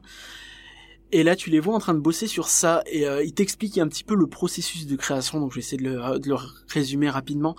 Donc, vous avez une personne qui est là, qui euh, design son, son petit accessoire. Vous avez une personne qui se charge de le faire. Ça, généralement, c'est sur place. Pour le coup, tout ce qui est chaud, tout ça, ça va être sur place. Euh, Ensuite, une fois qu'il est fait, il doit être fait en amont du show pour la répétition. Il doit répondre à un cahier des charges, c'est-à-dire qu'il doit pas être trop lourd. Il doit pas être trop euh, fragile sur certains points, selon si le show va être en intérieur, en extérieur, tout ça. Il va devoir être facilement utilisable. Il va devoir être plein de choses comme ça. Bien sûr. Mais il doit devoir durer dans le temps pour pas être changé tout le temps, pas être tout le temps rafistolé, sinon c'est c'est pas possible pour eux pour gérer. Et euh, un truc assez rigolo aussi, ils nous ont dit que ils bossaient aussi énormément avec la médecine du travail. Ah ouais? Parce que c'est des choses, tu vois, enfin, genre un, un mécanisme sur euh, un des éléments de la parade, tu vois, le char, euh, l'unité Nemo. Ouais. Donc avec, euh, par exemple, Dory et Nemo, tu les as qui sont sur des petits bâtons comme ça, Oui oui oui. euh, avec un, un mécanisme en fait qui leur permet de bouger les nageoires. D'accord. Et donc, ce qui fait qu'un cast member, il doit tout le long de la parade appuyer sur le mécanisme, tu vois, à un Ouais, certain rythme, tout ça. Et du coup, t'as la médecine du travail qui va regarder, oui, est-ce que le mécanisme, il est suffisamment dur, suffisamment doux, suffisamment bien fichu, suffisamment pas Ouais. trop... Euh, est-ce qui va pas causer finalement un handicap à la personne au bout d'un Ouais, moment Une tendinite, Euh, euh, ça vite arriver. Des quoi. choses comme ça, ouais. Et donc, tu te dis, mais ça donne le vertige et euh, au bout d'un moment les répétitions tout ça les gens ils se rendent compte que les accessoires peut-être que ça va pas aller peut-être que le le mec qui, qui a fait le design va dire ouais mais là c'est pas fou ou le mec qui s'occupe euh, des répétitions va dire ouais non mais là ça va pas et il peut pas faire avec tu vois enfin ils doivent être tout le temps sur le mouvement ce qu'ils disent on quand on fait un objet on le voit arriver cinq six fois et une fois qu'il est fini une fois qu'il a été rafistolé aussi plein de fois au, Ouais, au fur et à mesure du show parce que malgré tout aussi bien que tu Il le fasses des coups, euh, bien sûr. Il va euh, prendre un peu de tu vois enfin la pluie euh, malheureusement qu'est-ce que tu veux faire Bah oui. euh, sur une parade et une fois qu'il est fait une fois que le, la vie du show est finie et ben, il va être remis à neuf une dernière fois pour pouvoir être stocké Ouais. et c'est ça qui était assez fou en fait parce que bah, même si au fond on était beaucoup de fans à être là euh, il y avait huit insiders encore une fois on- à ce moment-là on était séparés il y avait presque que des insiders et tout le monde était interloqué parce qu'on les voyait travailler en fait sur les éventails de l'étincelante valse des princesses Alors qu'elle était. alors qu'elle euh, était finie depuis Ouais. deux semaines, tu vois, et on fait, bah, bah, c'est fini. euh. Ouais. Pourquoi vous bossez dessus Et le mec il fait, non, bah oui, bah oui, c'est fini, mais du coup là on les reprend pour pouvoir les faire au propre et les stocker. Et peut-être qu'un jour ça servira pour des soirées, pour des photolocations, pour des choses comme ça.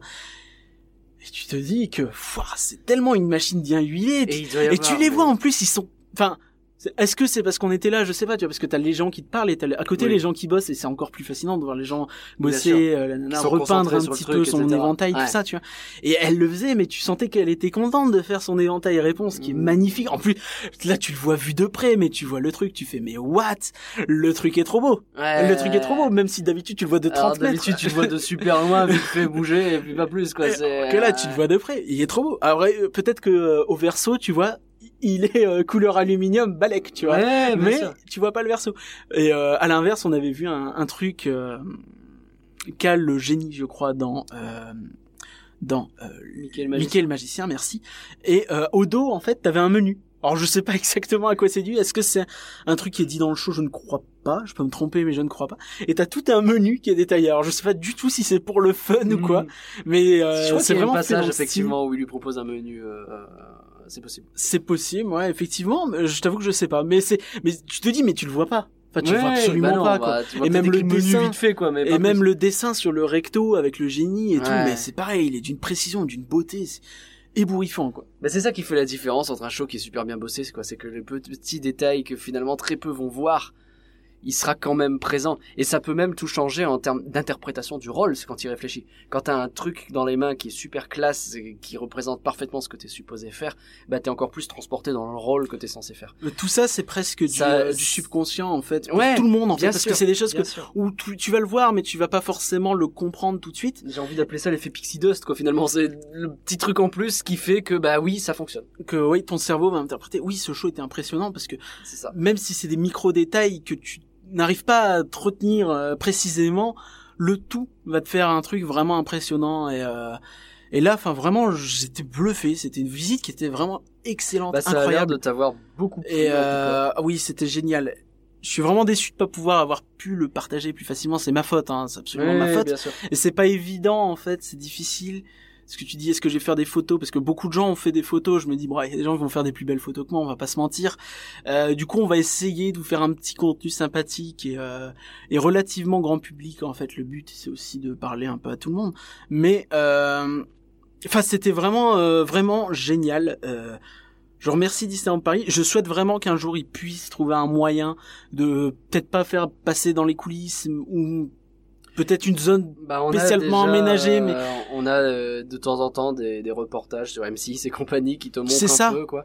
Mais ça serait bien qu'on puisse avoir des gens qui viennent de temps en temps. parce que vraiment y être c'est autre chose en fait. C'est bien sûr. puis tu vois, puis c'est bête mais sur M6 tout ça ils vont avoir une tendance à tellement romancer la chose que Mm. puis toi finalement tu vois et tu vois vraiment des gens normaux qui travaillent et qui sont contents et euh, bah, des il y a des trucs relous hein mais c'est partout Oui, dans tous les métiers il y a des trucs relous et tu vois des détails mais là, dans dans dans le truc avec les perruques, là, tu vois la nana qui bosse. Oui, donc ça c'est des prototypes de poupées de It's a Small World. euh, on essaye de voir pour des coiffures, des choses comme ça. Et tu te dis mais des nouvelles façons de coiffer, sachant que pour les perruques en fait c'est un autre métier, c'est pas vraiment un coiffeur, c'est un coiffeur perruquier. Oui, oui. Donc c'est c'est pas euh, dans It's a Small World la plupart des perruques sont pas euh, des perruques traditionnelles, c'est de la laine je crois. Mm. Donc ça se- ça se coiffe pas du tout comme Ouais, des non, cheveux, sûr, c'est pas les mêmes outils, tout ça. du tout le même délire. Et euh, et c'est assez marrant quoi. Mais finalement en fait le geste ressemble beaucoup. Tu la vois avec sa, son peigne, son machin, Mm. ses ciseaux, tu vois. Finalement à peu de choses près quoi. Tu te dis mais c'est fou quoi. Et quand tu vois le nom, les centaines de poupées que t'as dans It's a Small World, bah c'est juste C'est un travail hallucinant. de titan. Merci Parkerien de nous avoir partagé cette visite des coulisses. On sent que c'était passionné. Ah oui, c'était euh, foufou. Et ben, ben, du coup, euh, tu nous as un peu emporté là-dedans. Merci à tous d'avoir suivi Rien que d'y penser. On espère vous avoir fait rêver un peu. Rien que sur cette dernière séquence, tu m'as fait rêver un petit En peu. attendant euh, le prochain épisode, je vous invite à lire euh, l'article que j'ai fait chez IGN France, encore une fois. Ce coup-ci pas pour le patrimoine, mais pour euh, Mickey et son orchestre Filar Magique, Ah, dont on va parler dans on le parlera dans le épisode. prochain podcast. L'article est sur IGN France, il est peut-être un poil moins élogieux que celui sur les journées du patrimoine. Au pire, on en parlera dans deux semaines, normalement, hein, oui, si il, va bien. falloir, il va falloir que je le regarde ce show à un moment donné de toute ça. façon pour pouvoir en parler. Mais euh, bien entendu, on va faire ça. Vous pouvez en- dans tous les cas nous retrouver, en plus des articles des parcuriens sur IGN France, sur rienquedipenser.com, le Twitter at rien que d'y penser. N'hésitez pas à télécharger le podcast sur votre plateforme préférée, votre plateforme de podcast préférée. iTunes, on Deezer, est Spotify, partout. partout. On Les, espère les autres nous jalousent, on reçoit des mails. Mais comment vous avez fait pour être sur Spotify je, je ne te balancerai pas euh, Hyperdrive. ça Tu y arriveras un jour. Mais c'est bon, je crois qu'ils ont amélioré leur processus. Tu vas y arriver. Dédicace, dédicace. On espère que le podcast... En plus, c'est vachement bien Hyperdrive. Ouais, On espère que le podcast sera encore meilleur quand le plan de 2 milliards sera réalisé. Et pour vous en assurer, n'hésitez pas à nous laisser un commentaire ou à mettre 5 étoiles, notamment sur iTunes. Ça nous aide beaucoup. Oui. Rien que d'y penser est un podcast IGN France. Rendez-vous très vite avec, bah, du coup, Filard Magique dont on va parler. Oui, et puis peut-être. euh, It's Halloween, Halloween, everybody. Voilà, maintenant c'est lui qui chante, c'est plus moi. Alors, euh, je veux dire, euh, où va le monde, quoi? Euh, il fait chaud, euh, on est proche, euh, je deviens fou. Merci Éparcurien, Ben, merci Nagla Glaçon, merci tout le monde de nous avoir écoutés. et au revoir, salut à tous Au revoir.